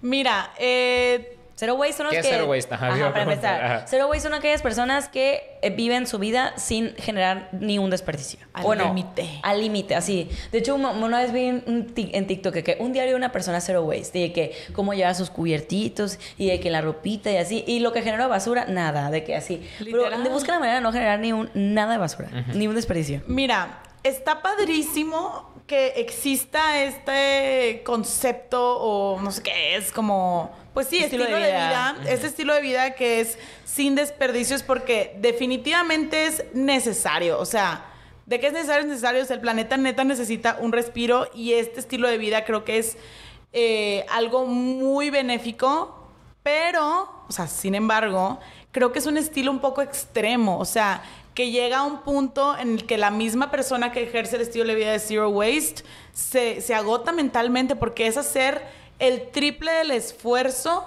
que haces actualmente de cómo vives tu vida, como sea que la vivas, ¿no? A lo mejor tú reciclas, a lo mejor tú no comes carne los lunes, lo que sea. Bueno, esta gente, literal, todos los días se esfuerza, o sea, ponte a pensar todas las acciones que haces en un día, desde que voy al baño y me limpio con papel de baño, desde que, así todo bueno, ellos no generan ni un solo desperdicio. De hecho, con arena, ¿no? Ni Pero ¿cómo lo hacen? O sea, no es un baño de arena, de que es un como, como gatos, güey, de que se hace pipí en la arena y supongo que se limpian con agua, con manguerita, o no tengo Ajá, exactamente. O, en lugar de que se vaya el agua, eh, la, la, popó con el agua, le ponen, son arenas o escrava, ¿no? Sí, como si fuera del rancho ahí, de que... Uh, Ajá. O sea, o sea, ser una persona zero waste es como... No, Perdón, pero cuando yo lo veo, ain't nobody got time for that. De que, o sea, de que es viable, o sea, ojo, sí es viable porque hay gente que lo hace y de verdad, mis respetos a toda la comunidad que sea Zero Waste o Cero Desperdicios. Wow, de hecho yo sigo a una chava, se llama Jocelyn Sin Desperdicios en Instagram ah, y ella, ella te muestra hacks bien padres. Por ejemplo, palomitas en casa, cero desperdicios. Y, güey, son cosas más o menos viables que tú dices, ah, podría ser eso. Pero sé que no es, 100% no es la solución al problema como tal, porque, número uno, la gente, o sea, algo que he aprendido a lo largo de dos años que llevo como en social media y así, es que la gente es floja hasta para leer lo que le pones. O sea, la gente es floja, no van a hacer eso de zero waste ni a madrazos, a menos de que seas alguien súper comprometido con el medio ambiente que voy a... Y que tengas tiempo y, la neta también es, ejemplo, no mames, en un contexto México, la mayoría de la, la, población es clase media baja. Güey, te tienes que levantar a las 5 de la mañana para tomar el camión. Me vale madre tu la arena, ¿no? La arena. o sea, o sea, honestamente, es, como, y siento que incluso yo también, que me, siento una persona eh, un tanto privilegiada, lo veo y me abrumo de que veo un día hacer Waze y digo, güey, soy la peor persona del mundo. Y en lugar de decir, ay, voy a hacer pequeños ajustes, mejor digo, no, mejor vivo en mi ignorancia. No porque te llevan al radical, entonces dices, no puedo, no, lo puedo, lo dejo. O sea, lo, lo, Te asustan, que es otra que iba a decir. O sea, ser zero waste es para un sector privilegiado que, ojo, no porque sea zero, ser zero waste implique... ¿Que, sea caro? Que sea caro. Porque, güey, es un de que arena sacas, o sea... ser zero Waste es privilegiado para gente que tiene tiempo. el tiempo de hacerlo y ahorita tiempo no tiene nadie, como tú dices. O sea, es un sector, la mayoría de la población mexicana es un sector trabajador que empieza su jornada laboral a las 5 de la mañana y la termina a las 10 de la noche no tienen tiempo y ponle tú que tengan familia, o sea, nadie tiene tiempo de estar buscando, ay, sí, mi envase de vidrio, déjame lo reciclo y voy y lo llevo. claro que no. Mi, mi Mason jar. claro que no. Entonces, o sea, para dejar claro, Search Your Waste qué padre que existe ese movimiento y qué padre que hay gente que se dedica a su 100% a hacer eso. La verdad, lo vuelvo a decir, mis respetos porque es una friega. Pero o sea, no es la respuesta, no, no la es, porque al final termina siendo un poco abrumador y causa este efecto negativo que la gente, que a lo mejor no tenemos todo el tiempo del mundo, dice, ¿sabes qué, güey? Mejor no, no hago nada, o sea, ¿cómo crees? O sea, es agarrar un pedacito del estilo de, de, de, ser cero desperdicios y adaptarlo a tu estilo de vida. A lo mejor, a mí, yo por ejemplo, eh, adapté, me acuerdo, tuve tres meses el año pasado que fui, según yo, vegana, me duró tres meses y nada más porque fue que, hermanos, ya no puedo. O sea, y eso es un pedacito. Descompensé. Literal, me, dio en nutrición, güey. me dio anemia y la madre. yo de que no, pues mejor ya no. Pero, por ejemplo, ¿qué cositas me quedé? Me quedé la leche vegetal, porque pues ya no me... O sea, yo tengo muchas alergias y descubrí que la lactosa te, te hace mucha mucosa. Eh, me quedé también de que de snack favorito el hummus, que pues es de que vegano. O sea, cositas así que? fue que, ok, puedo ir adaptando yo. Tu vida. Y ya, o sea, yo vivo feliz y no es como que ya no me cuesta de que, ay, si tengo que ir a comprar leche vegetal, porque no, o sea, ya la elijo yo porque me gusta y porque sé que me hace mejor a mí. Pero así es cada quien, o sea, a lo mejor alguien puede adaptar de que lo del baño de arena, güey, porque pues le gustó. Entonces ellos hacen eso gustosamente, pero a lo mejor sí pueden usar envases de plástico, o sea, es como un balance de todo. Esa es mi perspectiva, pero ojo, yo no soy de que experta en ambientalismo o en medio ambiente, o sea, yo soy experta en moda sustentable y para mí el tema de zero waste es algo que engloba mucho más, que lo respeto mucho y lo agradezco para quienes lo hacen, pero pues yo específicamente yo no lo ejerzo, ¿verdad? Pero sí lo respeto y lo celebro y qué padre. Y, y es justo lo que quiero tocar. Hablemos de grises. Nuestra audiencia, que yo sepa, no es como que súper medioambientalista, no es como Muy que mal. todo el tiempo hablemos de eso, no sé. Pues, pues que, pues la verdad, tú y yo nunca habíamos hablado de este tema. Sí, lo que te decía, yo hasta hace cuatro días no sabía que había pasado todo esto y Ajá. dije, ve mi playerita de Chanel ahorita que traigo.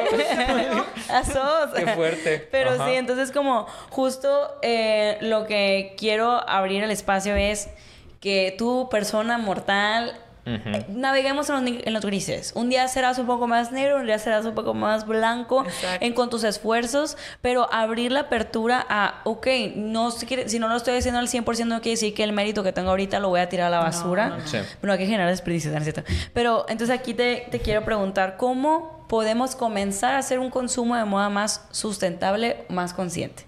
Ok, bueno, esta pregunta eh, igual fue una de las primeras que me llegó y me encanta empezar diciendo que si tú eres alguien que literal no tenías contexto y hasta el día de hoy te enteraste de todo esto, está perfecto. Digo, pasa un poco tarde, hermano, porque ya hay un poco de información allá afuera, pero como dijimos hace rato, no hay bastante. O sea, si te metes a YouTube, te salen videos de dos minutos o información viejísima. Entonces no te preocupes. Lo primero que tienes que hacer es literal ir a tu closet y ver o sea, ver lo que Eh. tienes ahorita en casa, ¿no? De que primero haz una limpia de tu closet, o sea, sacas toda tu ropa, que de hecho, fun fact, tienes que hacer limpia mínimo una vez por año, pero lo recomendable es cada seis meses, para que tengas ese control de lo que tienes en tu closet y los tengas aquí presente. Entonces, vas a hacer limpia de tu closet y vas a separar en dos montañas, lo que he usado en los últimos seis meses y lo que no. Lo que no has usado en los últimos seis meses tienes que evaluar, porque obviamente vamos a descartar el tema de eh, temporadas, ¿no? De frío y calor, porque pues, güey, obviamente de que pues, no lo he usado en los últimos seis meses porque aquí hace calor y son chamarras. O sea, eso descártenlo, pero lo, lo demás de que porque no me gusta, porque ya no me queda, porque ya pasó de moda, porque se le hizo un hoyo, la razón que sea. Entonces, de esa pila de ropa que ya no usas, vas a decir qué voy a hacer con ella. La última opción, o sea, de verdad la última, es tirarla a la basura. Ah, claro. La ropa no se tira a la basura a menos de que sea de que el calzón agujerado, pues no mames, ¿verdad? Pero Un trapo para limpiar el vidrio. Y también sirve para limpiar. claro, eh, todo sirve. De hecho, sí, pero a, A mí me da mucha risa que mi mamá siempre, o la neta, yo en Mazatlán me mamó de que me pongo pijamas viejísimas porque son pijamas de que tengo de años. Me las pongo y siempre me dice, esa pijama ya quiere ser trapo, porque siempre mis pijamas las convertí en trapitos para limpiar. Literal, las mamás más sustentables del siempre porque ellas todo que lo quieren hacer. Pero bueno, con esa pila de ropa lo que puedes hacer es donarla siempre que esté en buenas condiciones y ojo a dónde donas porque muchas veces pasa lo que pasa con la industria de segunda mano de las pacas de que se termina tirando en los vertederos textiles. O sea, tienes que, si vas a donar a una asociación de niños, pues no le des ropa de tu papá, ¿verdad? O sea, si vas a donar a una asociación de viejitos, pues no le des ropa de niños. O sea, como que hay que ser coherentes para que la ropa sí sea bien utilizada y siempre en buenas condiciones. Eso siempre lo digo. Y si necesitan lugares para de que saber dónde donar y así, yo en mi perfil también a veces pongo de que dónde donar tu ropa y así. Ah, qué chido. Este, número dos, si quieres generar un poco de ingreso y tu ropa dices, oye, todavía está chida, pero la neta, pues a lo mejor ya no me queda, o de que ya no me lo voy a poner, ya cambié yo de estilo y de que eso ya no queda conmigo, lo puedes vender. Ahorita hay muchísimas plataformas para venta de segunda mano que ya no es de que el marketplace ahí extraño en Facebook, o sea, de verdad hay muchas como, les voy a decir algunas, por ejemplo, está... eh, Moonshop, que es una regia que sacó su, su plataforma de venta de segunda mano. Y de verdad me gusta mucho que cada vez lo hagan más chido porque parece literal una tienda de ropa en línea. Está Trocker, que es un poquito más de ropa de lujo, pero puedes vender también ropa que no sea de marca en buen estado. Está... Gotendier, no sé cómo. Go Trendier, está. Glosset también, está Bopero, o sea, ya les dije cinco que son de que grandes y son en línea y está o sea, parece que tú estás comprando una ropa así de que marca chida en línea, porque sé que el sector de la ropa de segunda mano, la ve- compra-venta de segunda mano, muchas veces es medio juzgado, sobre todo está aquí un poco... eh, pues no sé si sesgado o qué, o tenemos ese prejuicio aquí en México que es de que ropa, de que, ay, no, ¿cómo voy a poner algo usado? Güey, no tiene nada de malo. O sea, l- pues lávalo. Sí, hombre, ya, se, ya se ha normalizado, pero sí no antes. Ahorita ya está bien de moda. O Sí. sea, ah, la paca y esas cosas, ya está súper de moda. Pero se puso de moda y, Ah, y llevó a un... A un... Que lo empezaron a subir de Ajá, precio. El pedo Sí. era que antes ir a la paca, o sea, no lo hablo por mí, pero era lo que yo te decía, en la universidad, el saco que yo usé en la universidad me costó 10 pesos y porque fui a comprar a la paca. Y yo dije, voy a ahorrar. Bruto. Ajá. Eh, pero ahorita se puso tan de moda que ya la paca también se está haciendo como un... O sea, ya es más caro de lo que antes sí, era. antes de que costaban 100 pesos, eh, no sé, 100 pesos cuando son nuevos y ahorita ya, ya, las están, ya encuentras cosas de paca bien caras de que 200 Sí, pesos. ¿Cómo? O sea, sí es... es- Sí. Esa es otra cosa que sí me ha llevado mucho Y antes había cosas de 10, 14 pesos. De que ya no existe eso. Eso como todo, pues obviamente se puso de moda y pues ya obviamente ese mercado se está dando cuenta y pues están aprovechando para ganar un poquito más, que sí está triste porque pues ahorita justo estamos logrando que la gente le guste el sector de la, de la segunda moda y es como no la caguen, güey, ¿sabes? O sea, ¿cómo me vas a vender algo usado? Porque la ropa de segunda moda, de, de segunda mano, es ropa usada. Punto final. Por más bonita que esté, es ropa usada. No la puedes vender más alto de su precio comercial, ni siquiera al precio comercial, ni siquiera 100 pesos más barato. O sea, es ropa usada. La tienes que vender como lo que es, ¿sabes? Entonces, ay, ya me desvié del tema. Ah, la limpia de tu closet, bueno, la donas, la vendes y ya si dices, ¿sabes qué? Esto ya está, por, por ejemplo, ¿qué hacemos con trajes de baño y de que ropa interior? Eso no lo puedes ni donar ni vender. O sea, no, chica, no mames. O sea, no.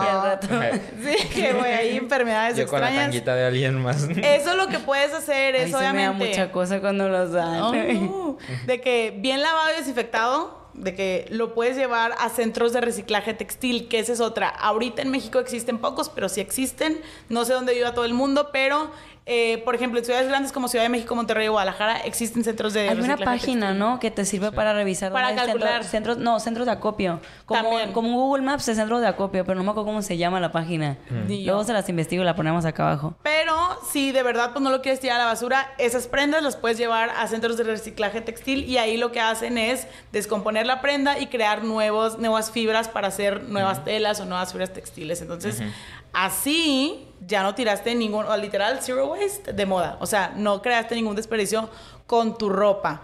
Pero, pues, obviamente yo sé que lo ideal no es, o sea, andar batallando, pues, o mucha gente dice, no, hombre, güey, ya no tengo tiempo ni de hacer limpia de mi closet, lo tengo todo desordenado. Yo sé, pero de ahí, ¿esto para qué te sirve? Para que ya te deshiciste de toda la ropa que no querías. Ahora, la ropa que sí usas en los últimos seis meses, la vuelves a acomodar y ya la tienes presente, ya la tienes fresca y así evitas las compras compulsivas o las compras de pánico de que, pues yo ni me acuerdo, es que a mí me pasaba, yo ni me acuerdo que tengo en mi closet, sepa la bola y de repente veía una falda, veía un no sé qué, de que, o tengo un evento de que "Ay, no tengo nada que ponerme. No, sí tienes, pero no te acuerdas que tienes porque Y está no todo estás- de que no está bien acomodado y no Exacto. lo puedes ver. Me pasó a mí eso. Ese es el primer paso para Por eso la como sustentable. dos semanas haciendo limpia de ropa. ¿No te acuerdas que tú me dices, ¿qué haces? Yo limpia de ropa. no terminaba. que sigo y la perra seguía y seguía. Sí. Pero bueno, ese es literal baby steps para unirte a la moda sustentable, ser consciente de lo que tienes en tu closet para así evitar las compras como innecesarias o de pánico o de ropa que no vayas a usar, porque ya si eres consciente y la próxima vez que vayas dices, oye, pues me fijé y a lo mejor de que ya los shorts que tenía ya los tiré porque no me quedaban, ahora sí necesito comprar shorts que sí voy a real- de que usar realmente, ¿verdad? Sí. Porque ya no tengo. Esas son las compras conscientes. Así Pero te puedes- aquí entra el comprar un short de una marca como de estas o comprar un short caro para que dure más. O sea, nunca he sabido qué, qué aplica ahí. Es que ahí depende de tu... O sea, depende de tu contexto, o sea, depende de tu disposición económica en torno a la moda, porque, pues, obviamente sabemos que todos tenemos diferentes niveles socioeconómicos, diferentes circunstancias, etcétera. A unos nos gusta la moda, a unos no. Por ejemplo, a la gente que realmente le gusta la moda y tiene esa posibilidad de invertir su dinero un poco más en la moda, yo te recomendaría comprar un básico que cueste un poquito más, pero te va a durar más, ¿sabes? Y también lo puedes, o sea, ya con más información y con talleres de estilismo o con, la- co- o con literal videos de, de Instagram o de TikTok, puedes ya estilearlo de diferentes maneras para que esa prenda sea versátil y que no solamente sea de que puta, no sé con qué ponerme esto, pues no me lo pongo. O sea, la puedes transformar esa prenda. Pero si tu circunstancia es diferente y a lo mejor dices, güey, yo no, o sea, yo la neta tengo mis pesos contados y no, o sea, no pienso yo invertir ahorita en ropa que valga un poquito más cara, está perfecto. Puedes comprar tu ropa fast fashion o, o la ropa que sea, que sea un poquito más barata. A lo mejor no te va a durar tanto, pero pues la cuidas, ¿no? Sí. O sea, siempre está esa conciencia de cuidar tu ropa, desde cómo la lavas, cuántas veces la lavas, etcétera, para que pues te dure un poquito más. Y que la verdad, creo que ahorita poco a poco, y yo lo he notado también y mis amigas me han dicho, la ropa fast fashion ya le está metiendo tantitas más ganitas. Sí, es lo que Sara le subió la calidad. Subieron Sara- calidad. Sí, subieron calidad. Sara sobre todo subió calidad porque si estaban ya de que... Y de hecho le subieron también al precio, pero yo sí empecé a notar, por ejemplo, yo de marcas de fast fashion, la que más eh, me gusta, entre comillas, se puede decir que es Sara. Porque yo sentía eso. Por ejemplo, antes siento que H&M también ya se puso un poquito más las pilas. Ay, sí. Sí, no sé, dime tú. Sí, sí, Sí, sí, como que se euro... ¿Cómo se dice? O sea, como que se copiaron un poquito de Europa porque H&M en Europa era muy diferente aquí. O Ah, sea, no sabía. aquí el H&M era bastante gringo de que ropa media así como Como que Forever 21. trashy, que no manches, Forever 21 era una pinche servilleta con Ah, sí, colores que no mames, te dura dos Sí. puestas. Entonces, por ejemplo, de marcas de fast fashion, yo justamente prefería Sara, que yo sé que es más caro, pero prefería, o sea, es la porque tela se- la la tela, por ejemplo, esta es de. Sara y la tela la siento de que chida, pues. Entonces siento que eso es como lo importante, de que como no está mal comprar fast, fa- fast fashion, pero negocia lo de que, ok, este y lo voy a usar bien y lo Sí, tengo consciente en mi cabeza para hacer conjuntos y no va a quedar ya Sí, de no todas las semanas voy a ir a comprarme una blusita o, ropa, o sea. También otro tip que ya te lo había dicho yo a ti cuando nos conocimos es tratar, a mí me costó muchísimo porque yo soy una persona, digo, ahorita no se mostró, pero yo soy una persona que me gusta vestirme con muchos colores y estampados. Y Ese es mi ¡uh! mayor pedo. Es mi mayor problema. Lo ideal es tener un closet lleno de básicos y accesorizar según tu estilo, ya con cositas de tendencia que no te va a dar como tanto problema que en un, en un año o en seis meses ya no esté en tendencia. O sea, porque como dije hace rato, o sea, las tendencias cada semana salen nuevas y cada mes salen diferentes y lo que te gustó ahorita a lo mejor en seis meses de que, uy, yo no me gustó, ¿saben? Entonces, si tu closet está lleno de pura ropa en tendencia o con estampados así muy locos que a lo mejor no estás segura que vaya tanto con tu estilo y solamente lo estás comprando porque, uy, lo vi en TikTok y se le ve padre a fulanita, mejor no lo compres. O sea, primero estás segura de que te guste esa tendencia y que, o sea, literal, picturealo de que en un año dices tú, yo me lo puedo seguir poniendo, aunque no esté en tendencia, me dale madre. O sea, a mí me gustó ese tipo de estilo. Adelante, cómpratelo. Pero si tú dices, no, hombre, es que ahorita está súper de moda los tops de peluche, todo así. La verdad, como que no me encanta, pero de que me voy a poner uno porque, o sea, sí, pero, o sea, de verdad proyecta ese, ese eh, perfil tuyo en un año con ese top de peluches, peluche. ¿Cuántas veces lo vas a Sí, usar? Ajá. exactamente. Entonces es el consejo más básico es ese, como que Coolidge. como que trata de accesorizar tu closet con cosas y tu estilo es así de que con cosas locas así que padre de que lentes, pulseras, eh, lacitos para el pelo, collares, o sea, cosas así de que chalecos, pero en sí que el que la base de tu outfit sea verdaderamente tú y, y si se puede que sea como básicos o ropas neutrales porque esas son las ropas, las ropas. O sea, que sea esa es la ropa más versátil y la que más te va a hacer un closet sustentable. Sea fast fashion o sea fast fashion, ¿eh? Hay una regla que yo vi en el, en el documental de, de True Cost que, que quiero preguntarte. Lo de. Bueno, yo empecé a regirme mucho así, de. ¿Lo voy a usar más de 30 veces? Oye, hermana, ¿Cómo- excelente. ¿Cómo, cómo haces eso? ¿Cómo te preguntas? si Claro lo vas que a sí, o sea, a veces pregunto, no sé. Vas a, lo vas a comprar eh, y de que, no sé, ves un short o ves una falda, una blusa, lo que te quieras comprar. Y es ver, preguntarte, neta, lo voy a usar más de 30 veces, porque si lo uso menos de 30 veces ya no vale la pena. Creo que yo era de esa regla antes de darme cuenta, porque yo compro algo y digo, se me ve bien, lo- me lo quito y me lo pongo, me lo quito Sí, y me lo pongo, sí, pero sí, sí. entonces tiene sentido, pues. O sea, como Adivinen que... sí. cuánta, cuántas veces una persona en promedio se pone una prenda antes de desecharla. Ay, no sé. En promedio, tristemente, voy a decir unas ¿Diez? 10. Ajá, iba a decir 10. 16. Ah, ya. Es poquito. Es poquito. muy poquito. Es muy poquito. Muy poquito. Un poquito. Y es mucho de la culpa de que el típico, ay, ya me lo vieron puesto. De que, güey, ¿qué? O sea, tenemos lavadoras, ¿sabes? O sea, Sí. Justo a mí también me dijeron eso en Instagram, de ¿por qué siempre usas esa playera? Y yo como, ver, güey, o porque sea... la lavo. Ajá, Y pa- aparte porque me- se me ve padrísimo, güey, o sea... Espacio porque bueno, nosotros estamos en este podcast, ¿no? Y ubica que el podcast se graba y el capítulo queda para la eternidad. Y de que justamente ya siento yo mucho esa presión de, ay, no mames, de Ya que me vieron esa ya me blusa". vieron esta blusa, de que me la voy a tener que poner No, hasta la siguiente temporada. O sea, como que y grabamos podcast seguido, pues entonces como que sean empáticos, puta madre, hemos lavadora.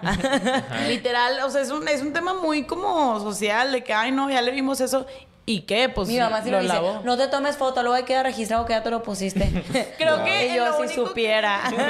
sí supiera. En lo único que a lo mejor yo sí es de que, mm, bueno, chance no voy a usar este vestido tan seguido es, por ejemplo, en eventos sociales de que Ah, bueno. bodas o así, que pues sí es más de que es un vestido acá, pues más recordable, pues. O sea, sí los uso. O sea, yo también esa es otra, de que muchas veces, eh, bueno, sobre todo creo que esto es más cosa de Monterrey, que todo el mundo es como que a ver quién trae qué y la madre. Los Y regios hay- son especiales. Hay muchos eventos Coméntenos acá sociales, abajo. o sea, Ah. todos los fines, esto es algo muy cañón, todos los fines hay bodas, todos, todos, todos, todos, todos, o sea, de verdad, todos. A mí me han tocado un fin boda. Aparte uno la no. regia siento que se casan antes. 100%, o sea, yo todos los 23... Y eso que eres de Guadalajara. Ujú, ¿Ya te todo- casaste? No, no. Ah. Libre todavía. si alguien está interesado. Uy, nos sigue pura hermana. Luego ahí sale uno, otro, uno que es Otro heterosexual. Este, el punto es que en Monterrey de que un fin me tocaba uno, no, uno sí, uno no, y pues todas las niñas de que de dónde voy a sacar tanto chingado vestido, ¿verdad? Entonces, mucho tiempo era de que, a ver, sí, vamos a rentar y no sé qué, o sea, era un problema de verdad ir a las bodas y yo dije, a mí me vale madre, voy a ver, compré literal como cinco o seis vestidos que a mí me gustaron, o sea, comprados ya, los compré, me gustaron, unos son de que de día, otros de noche, otros de jardín, y ahí los voy alternando. Y, o sea, hasta ahorita no se me ha juntado ninguno de que, uy, usé dos veces así. Pero fuera de eso, como que la verdad, después de investigar y así, como que hacer conciencia, dije, güey, que te valga madre. Sí. Si me pongo, si ya me lo vieron, si no, o sea, ¿qué? ¿Sabes? ¿Me estás comprando tú o qué? Pues no. Tipo, Sí. eso es una mentalidad también que tenemos que, como que poco a poco erradicar. Irnos quitando. Sí, sí, que no está mal si repites ropa, no está mal si. No manches, o sea, es ropa, úsala. Al revés, a mí se me hace que se ve mal que todo el tiempo estés comprando cosas. Exacto. Siento que eso debería darte más vergüenza. Exacto. La Sí. neta. Es- ¿Qué otra regla crees que podría adaptarse? Ahorita me acordé de las 30 veces, pero, por ejemplo, ya recapitulando, eh, el, bueno, La ya- limpia de closet. La limpia de closet. Los 30 veces. De que usar la ropa, pues, no 30 veces, de que muchas. ¿sabes? Ajá, De pero que, o sea, pensarlo como mínimo. Eh, co- básicos, complementar con tendencias. ¿Qué Yo otro tengo podrías otra. agregar? Hacer, y esta es mi favorita también, que cuesta cero pesos hacer. O sea, todas las que hemos dicho cuesta cero pesos hacer. Eh, hacer limpia en redes sociales. ¿Qué significa esto? Mm. ¿A qué cuentas sigues tú o qué es el contenido que consumes en redes sociales? Porque si nos damos cuenta, nosotros somos la era digital y todo lo que consumimos es mediante eh, pues las redes sociales, literal. O sea, todos los patrones de consumismo vienen por ahí, a través de ahí. Entonces, si tú sigues a bastantes cuentas de moda y a creadoras de contenido que te están diciendo ofertas aquí, compra aquí, mira esta nueva falda, lo que descubrí en Zara, lo que descubrí en Shein, lo que pedí, haul, unboxing, pues tu inconsciente traes ese patrón, ¿no? De que, ok, pues si todo el mundo está comprando, yo también tengo que comprar. Pero si hiciéramos limpia y consumiéramos el contenido que realmente nos aporta un beneficio, nuestro patrón de, patrón de consumo instantáneamente cambiaría. Que así le hice yo, así empecé yo. O sea, yo en el 2020 dije, ok, limpia de closet, ya la hice. Y lo de que cómo me voy a quitar las ganas, porque de verdad no están entendiendo que yo también compraba un chorro y era de que, güey, me encanta la moda y qué padre y me encanta Pues de hecho te, dedicas a eso, ¿no? Ajá. O sea, ella- ella- es- haces, eres, haces estilismo. Sí, fashion styling. Entonces, pues sí, yo decía, que, ¿cómo le voy a hacer? ¿Qué estoy haciendo? Pero dije, a ver, pues ya, y empecé a ver a quienes seguían en Instagram y dije que, a ver, esta literal no me aporta nada porque nada más, o sea, me di cuenta y nada más nos hace comerciales que nos mete de, que, de marcas, esta tampoco, esta tampoco, y una, dos, tres sí dejaba porque me gustaba cómo se vestían y cómo styleaban y casi no creaban contenido de que... voy- mega. Sí, Exacto, compra o sea, esto, compra era como con la ropa que ellas tenían, hacían outfits y me gustaban súper, o sea, me gustaba mucho que era como, cómo combinar esta prenda de diferentes maneras y yo de que esa me sirve. Entonces, ya, fui dejando las que sí me servían y así poco a poco, literal, sin darme cuenta, el primer, o sea, como que la primera limpia yo de, de no comprar fast fashion que hice, duré como seis meses sin comprar nada de Zara, nada de Bershka, nada de nada y no me dolió. O sea, creo que sí hubo dos o tres momentos que decía, uy, me gustaron un chorro estos zapatos que le vi a no sé quién. Y me decían, ah, son de Zara. Y yo, chen, de que bueno, no pasa nada. Pero pues, o sea, buscaba otros similares de marcas mexicanas o algo así. Obviamente ya después dije, ok, no puedo estar cinco para fast fashion siempre. Entonces ya empecé a comprar otra vez un poquito y me fui, me fui así, ¿no?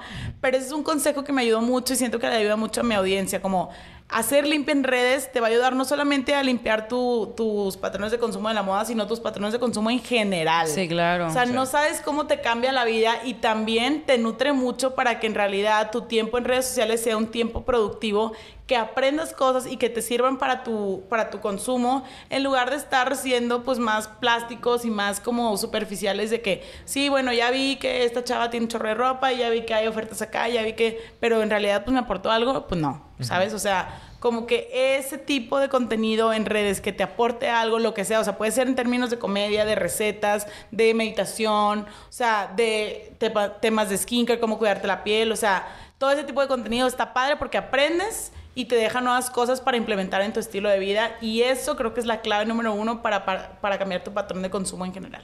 Sí, Ok. la neta sí somos el contenido que consumimos. Sí, Sí, pero cañón, cañón. Entonces, ojo con a quién sigues. Siga, no soy fast. Mm, ah. ¿Montas el podcast? La Notas más de comercial. podcast. Ya, ya, ya. Paola Alonso Skin Army. Y te quiero preguntar, o sea, si tú compras con ropa de paca o de segunda mano, ¿sí ayudan, o sea, ayudas más que, o sea, quiero entender el sistema. Sí, mira, la industria de segunda mano ayuda eh, o es, se considera parte de la moda sustentable porque eh, retrasa el ciclo de que la ropa se convierte en un desperdicio. Te voy a dar los tres modelos como de, de- la vida de la ropa, ¿no? La economía, pues, normal o regular de- de la vida de la ropa es de que la ropa nace o el producto nace, se utiliza y termina siendo un desperdicio.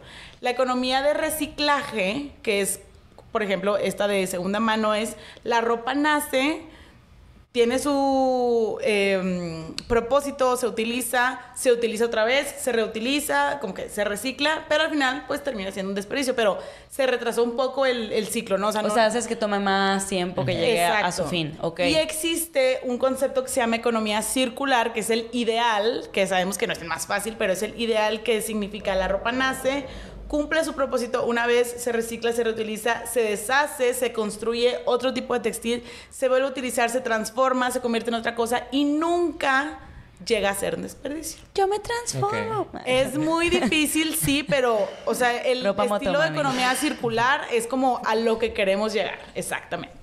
Pero pues justo en la moda de la industria de segunda mano, pues lo que hacemos es esa ropa que a lo mejor a una persona ya no le sirve por X o Y, pero que esté en buen estado, yo le puedo dar una segunda vida y así no se va al vertedero textil. Y a lo mejor ya después de que yo la use, a lo mejor sí ya está media jodida, porque pues ya, ya llevo dos vidas, pero eh, la puedo convertir en trapos o puedo hacer upcycling, que creo que ese concepto no lo habíamos dicho. Upcycling es, tomas una prenda que ya existe, que ya está en tu closet, con elementos que tú tengas en tu casa, unas tijeras, una lija o de que unos estoperoles, la transformas y haces otra prenda. Por ejemplo, en la pandemia yo eché a perder varios jeans, pero unos sí me quedaron chidos de que unos ya no me gustaban porque eran de que skinny jeans, los corté y ahí de que los limé tantito abajo y así hice unos shorts. Entonces, ese es de que otro, otro tipo de reciclaje Cosas de que ropa, de que ser. el upcycling, ¿no? Entonces, sí, la segunda mano ayuda porque pues retrasa ese proceso de crear desperdicios textiles que a lo mejor pues últimamente sí van a llegar a ser desperdicio como los del desierto de Atacama, pero pues estás retrasando un poquito ese, ese ciclo.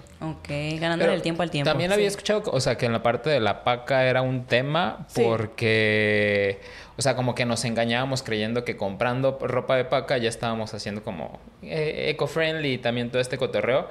Eh, es lo que escuché, pero no entendí cómo estaba el concepto porque decían es que si tú sigues como de todas maneras yendo cada semana a ir a comprar ropa Ajá. de paca, sigues contribuyendo a todo este rollo. Es que es la- de- es la velocidad de que de se hace consumo, un ¿no? ciclo también. Es muy que raro. ese pensamiento viene, yo ya también había escuchado eso, viene de que la ropa de paca es ropa fast fashion, o sea, es ropa fast fashion usada y ya, ¿verdad? Entonces decían, pues eso no tiene nada, o sea, nada de sustentable porque al final terminas usando ropa fast fashion que termina contaminando, o sea, es, es- es el ciclo que mencionas.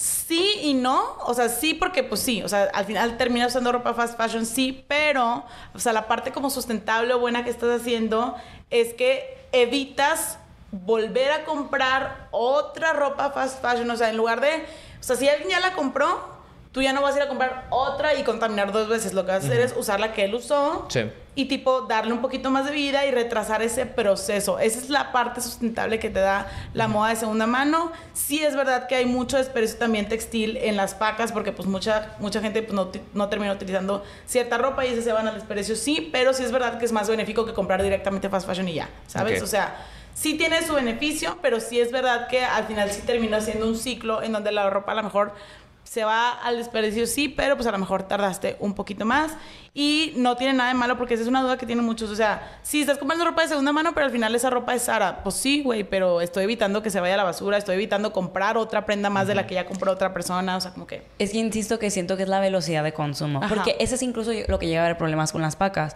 Que luego clases económicas más altas llegaron a la paca y en lugar de decir, ay, voy a comprar, darle un segundo uso a la ropa, es ahora voy a comprar más seguido porque me cuesta Sí, más y barato. tienen outfits nuevos. Y tienen outfits nuevos ajá, cada- pero ajá, es que el le dan pedo- salida mucho más rápido a la ropa. Exactamente, ese es el pedo. El pedo es la velocidad con la que uno compra. Yo siento, o sea, y si no- volvemos a lo del consumo consciente. O sea, todo parte del consumo consciente. Si tu mentalidad no es de un consumo consciente, nada de lo que hagas, ni aunque no compres en Zara y no compres en no sé dónde, no va a funcionar. Porque si estás compre y compre y compre todas las semanas, pues qué. O sea, aunque compres lo más sustentable del mundo, vas a seguir contaminando. Ajá, exactamente. Que es lo que las marcas evitan mucho, la neta. O sea, es lo que la- las marcas qui- quieren que sigas comprando. Por eso a veces siento que las soluciones que sustentables, pues no, Es o sea, les cuesta porque saben que literal es, es tirar, es ahorcarte y dejar de vender. Porque lo que ellos es quieren vender porque ya tienen cierto nivel, cierto ritmo de compra. Para hacerse más ricos. Para hacerse más rico, está cañón. Le damos fin a, pero solamente antes de terminar la parte letrada, solamente A le quiero preguntar. Ya sé, nos fuimos muy rápido. Nos fuimos- es que estuvo muy interesante. Por ejemplo, a mí- eso me, me causó mucha intriga cuando me lo contaste, de que ¿qué marcas no son de fast fashion pero que no sean de lujo? Ejemplo, que- que- eh, no sé cuáles. Yo a veces Sí. tengo como estoy perdida. O sea, es verdad que ahorita no hay una cartera de que así tan amplia de marcas que sean, o sea, lo que quiere decir Paola es marcas que sean accesibles y que no sean fast fashion, porque pues por ejemplo, yo te puedo decir, sí, la marca fulanita que está bien cara y no es fast fashion, pues sí, pero nadie puede comprar ahí, ¿verdad? Entonces, marcas globales que no se consideren fast fashion o que estén haciendo algo bueno que no sea greenwashing por el medio ambiente. Por ejemplo, Levi's, la marca que todos conocemos de, de jeans y de mezclilla y así. En el 2020, como que literal cambió su modelo de negocios y sacó un informe anual de que, a ver, esto es lo que vamos haciendo y esta es nuestra visión al, al 2050 de sustentabilidad. Y de verdad le metió dinero y sí cambió todos sus procesos y ahora tienen procesos de ahorro de agua, tienen eh, eh, los jeans se producen con textil reciclado, con mezclilla reciclada, que, fun fact, eh, la mezclilla es el segundo textil que más agua utiliza para Ok. realizarse. El primero es el algodón. Este, y la ropa, toda la ropa está hecha de algodón, entonces, pues bueno. Este, Levi's empezó a hacer todo eso y quiso comunicarlo, hizo campañas. A mí me hablaron, les dije, a ver, sí, pero muéstrame pues tus números, tus informes, qué onda. Y ya vi dije, ok, sí lo quieren hacer bien. Y pues antes, obviamente, Levi's era fast fashion. Y ahorita empezó no con una campaña de jeans sustentables, de que esta, esta colección de jeans va a ser de reciclables y vamos a seguir Verdes. contaminando. Así, o sea, no hizo eso. Lo que hizo fue real sacar un comunicado de su modelo de negocios y cómo están cambiando la empresa y cómo poco a poco para el 2050 quieren llegar a ser tal. Ese tipo de empresas lo está haciendo muy bien. Stella McCartney también es una marca, digo, no es tan accesible, pero... No, está se- careta Se, me quedó mucho que ellos sí son, eh, que como súper sustentables de un inicio, la, la, la dueña como que cree toda esa filosofía y por eso mismo pues tienen precios altos y sacan pocas prendas y todas las prendas tienen un proceso de... de, eh, elementos reciclados en ellas, entonces esas dos prendas también hay otra que casi casi yo termino trabajando para ellos porque me entrevistaron y todo el rollo. Se llama eh, Reformation.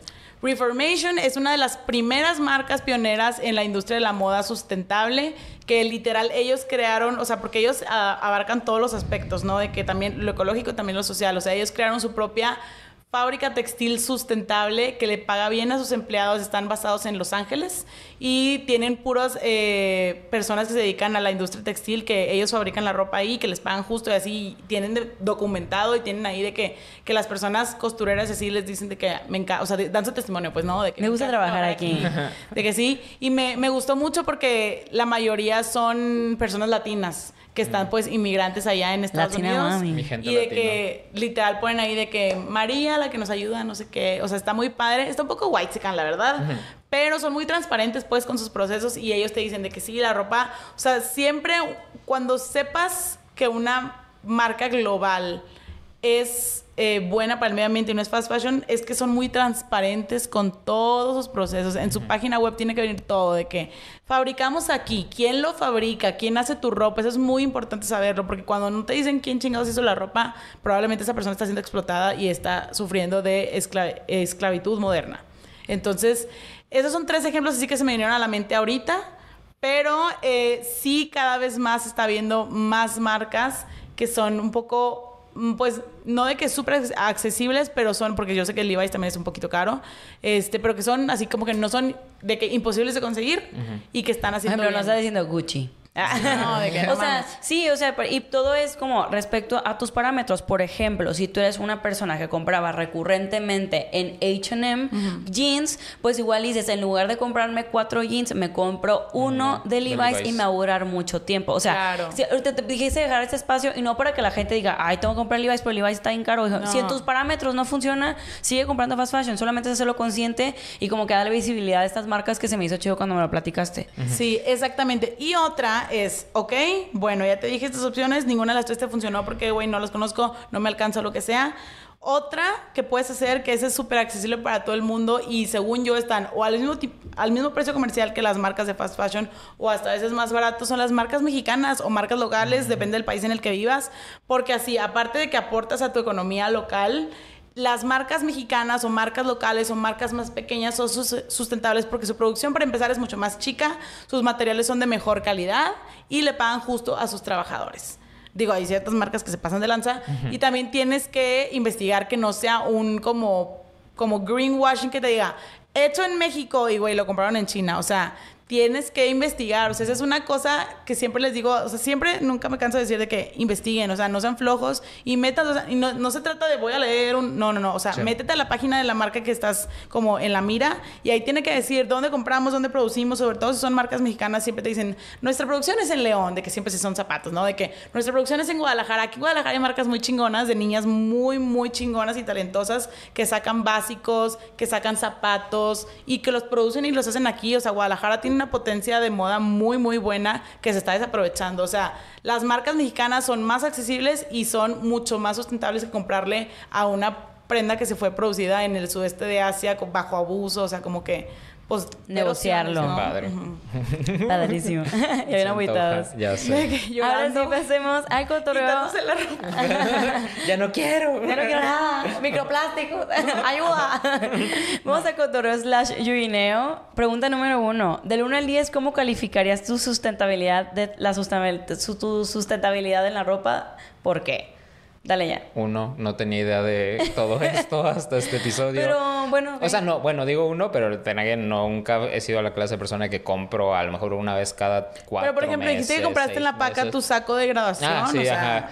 O sea, ya hacía como cositas, pero por ser ahorrativo, no tanto porque dijera, importa. hay que cuidar el planeta. Y ahora me di cuenta que las decisiones que tomaba, pues ya sí los veo desde otra Sustos que dan perspectiva. gusto. Ah. Ajá, sustos que dan gusto si lo veo desde otra perspectiva. Digo, ah, pues lo puedo seguir haciendo porque ya lo hacía. Exacto. Pero hacerlo más consciente por un apoyo al planeta. Exacto. O apoyo a la causa que tú quieras, de Ajá. que, porque también el, el- la industria de la moda sustentable también apoya de que a la economía de que, güey, si te quieres ahorrar un- unos pesos, pues puedes optar por ropa de paca, ropa de segunda mano, marcas mexicanas que no estén tan caras. Si te gusta el tema de social, de que, güey, yo quiero apoyar de que al comercio justo y a la a justicia para los trabajadores textiles, pues te das, pues te das por ese tipo de, de empresas que apoyen esas causas. O si te das por el tema de sustentabilidad también, de que, pues, gente que utilice empaque de cosas recicladas. O sea, el chiste es agarrarle el gusto para lo que a ti te interesa y de ahí adaptarte. No tiene que ser todas ni solo una. O sea, como que también, o sea, como tú decías, de que yo compraba paca, pero por orativo está perfecto. Sí.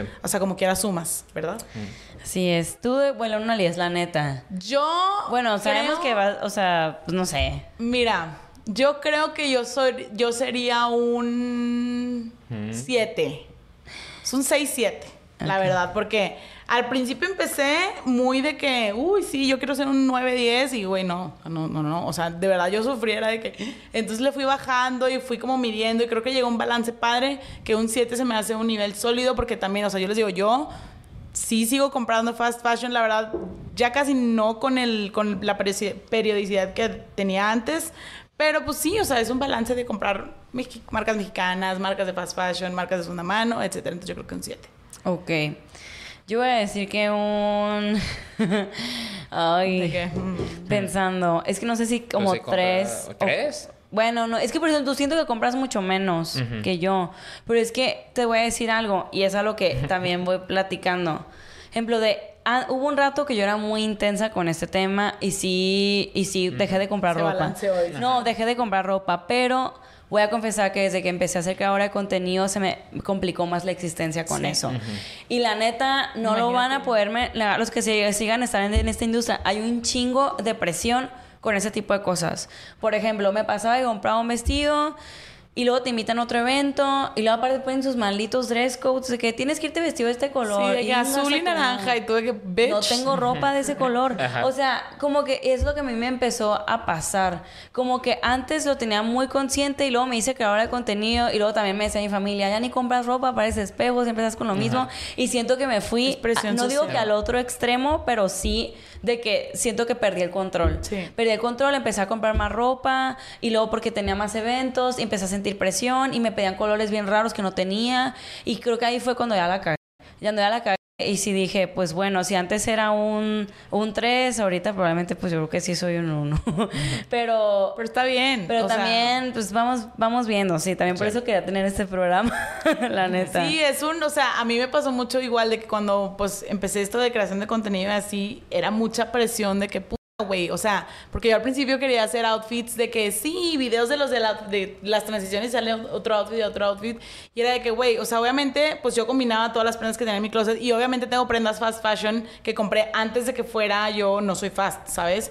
Entonces yo me daba, no sabes, una ansiedad que me pusieran de que de dónde es ese top y que el top fuera de Sara, aunque lo haya comprado antes de yo ser sustentable y decía, "P- entonces no voy a poner nada, entonces no, no hacía videos, me estresaba horrible, entonces te Sí. entiendo perfecto y no, o sea, no tenemos que sentir ninguna culpa ni le demos ninguna explicación a nadie, ni yo, que yo soy promotora de la moda sustentable, te tengo que dar cuentas a ti de dónde chingados compro, o sea, yo te puedo ayudar a decirte dónde puedes comprar tú si es que quieres unirte a la moda, pero no puedes estar tú de justiciero de que, a ver, ¿y dónde compras tú? ¿Y dónde compras tú? A ver, ¿tú qué haces, no? Sí. O sea, ¿tú qué haces por, por poner un granito de arena en la sociedad? Es la pregunta verdadera. Así es. Qué Me fuerte. puse de que... Chica, me ataqué. es que sí está fuerte la presión social, o sea, está feo. Sí. Ok. ¿Cuándo te diste cuenta que deberías hacer un cambio en tu consumo de ropa? Hoy. Ajá. Bueno, tú, bueno, tú que... Yo en el 2020, sí, cuando empecé a investigar y a hacer mi tesis, creo que no les conté, pero sí, o sea, cuando hice mi tesis de la maestría y que descubrí que toda esta información existía, pues en el 2020 justo me di cuenta y dije, madres, como que, pues si quiero comunicar este tipo de mensaje, pues tengo que empezar yo a cambiarlo y lo hice. Siguiente pregunta, Yana Brice. Ok. ¿Te da culpa comprar fast fashion? Arroba Alejandro Robledo 1. A mí ya en este momento no me va a dar culpa, solamente lo voy a hacer más consciente. Ok. Muy bien. A mí no me da culpa, sobre todo porque sé todo el contexto, entonces sé, yo ahorita tengo un, un- un sistema de compra consciente, entonces pues cero culpa porque sé que lo voy a aprovechar muy bien y sé que le voy a dar un buen uso y cuando ya no me quede o ya no me gusta o lo que sea, lo voy a donar o lo voy a vender o etcétera, ¿no? Entonces, Ok, no. hay unas preguntas que ya las hemos comentado aquí, pero eh, arroba Monse Arby preguntaba con tantas marcas de moda sustentable, ¿cómo sabemos con lo que, cuándo realmente lo son y si es genuino? Dices que investigando como con el plan de en página web, ¿no? Sí, o sea, si te metes a la página web, página de Instagram, la página que tengan, o normalmente si son marcas como más establecidas es página web, ahí tiene que venir la información clara y fácil de buscar, porque les digo, para que una marca sea sustentable les cuesta y es lo primero que, Que quieren. estarían cacareando, ¿no? Exactamente, como- lo que lo cacarean. Entonces, pues, si no viene ahí y como que mm, todavía les puedes mandar un mensaje por DM en Instagram de que, oigan, a ver, ¿y dónde producen? ¿Y de qué está hecho esto? Y si ya no te responden Te de que... bloqueó la marca. Pues, sí. La más bloqueada, pues ahí como que a lo mejor sí es greenwashing. Ok. Número 5, tú lees esta pregunta. Bueno, número X. Ajá. ¿Cuáles son las marcas que más contaminan? Y- arroba am Damián L. Ahorita Shin. Oye, una pregunta, ¿Cider es como Shein? Mm, más o menos. ¿Lo has visto? No me suena A mí me gustaba mucho el estilo de Cider, está bien A mí se me hace bien padre la ropa, Pero lo o sea, yo lo he y dije de que, ay.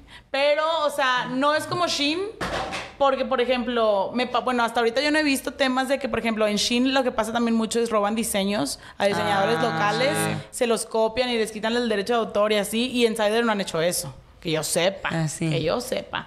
Y también no ha habido tantos reportes de Cider de, por ejemplo, del trabajo forzado de que de los trabajadores o dónde se produce y así. Entonces, sí es fast fashion cider, sí, pero no está al nivel de Shein, que es de que un monstruo literal que ya está como un poco imparable y es la que más contamina según el reporte del 2022. De hecho, se comparaban con Sara y otras de que era como Shein y luego Sara. O sea, de que era monstruosa la diferencia. O sea, pero genuinamente tú le dirías a la, a la gente, no recomiendo comprar en Shein. Sí, no recomiendo comprar en Shein. Ah, ok. Literalmente no recomiendo comprar en Shein. Hay muchas marcas de fast fashion muy chidas, güey. O sea, Sí. Sara y la madre, o sea, hay- Lo mucha único que tiene es que siento que dijeras tú, bueno, es que es muy barato, pero también te incitan a comprar un montón, porque es para tener el envío gratis, son no sé cuántos miles de pesos, eso ya no sale tan barato. Por eso las nenis hacen Por eso las. Es la cultura del consumo desechable. O sea, ellos te volvieron que te, te implantaron que la ropa es desechable porque está tan barata y es pues un poco de baja calidad que es como, ay, sí, no importa, es de Shein, me vuelvo a pedir otra cosa. Y en mes". alguno, y si de verdad dices, no manches, es que lo único que pueda acceder es Shein, ok, pues trata de no hacerlo por lo menos Ajá, pensando. que, no sería, porque Sí, creo que hasta la ropa de paca saldría mucho mejor. Ajá, pues que sí, no, la ropa de... Shein, Ajá, no, Shein queda descartado. Lo único, lo único que le doy a Shein es que tiene mucha diversidad de talla. Exacto. Ese es otro sector. Esa es la pregunta, que de hecho igual nos podemos saltar a esa, porque, justamente porque ya estamos tocando el tema. ¿Qué opinan que la única opción de marcas plus padre es Shein, arroba fake momol? Es muy importante eso. Es un beneficio que le doy yo a Shein, o sea, qué padre que, porque la industria de la moda es gordofóbica, punto final. Sí. Siempre Sí. lo ha sido. Love con sus tallas que eran, creo, la es la de 1, 2, 3. Sí, no, es que yo nunca lo sea- entendí, me ponía de que el 2 que era lo más grande y me sentía así como apretado. Dije, no. Eso es algo horrible que poco a poco tenemos que cambiar en la industria de la moda. La diversidad de tallas urge y urge ya. Y no solo, o sea, no solo que las marcas sustentables no tengan diversidad de talla, porque pues muchas no las tienen, sino en general, o sea, las marcas de fast fashion también, muchas de que sus marcas son también, sus marcas, sus tallas son súper limitadas. Entonces, Shein la, la ventaja que tiene Sí, es que tiene Shein le ofrece ¿no? accesibilidad a la ropa a todo el mundo y eso está padrísimo, pero es lo único bueno.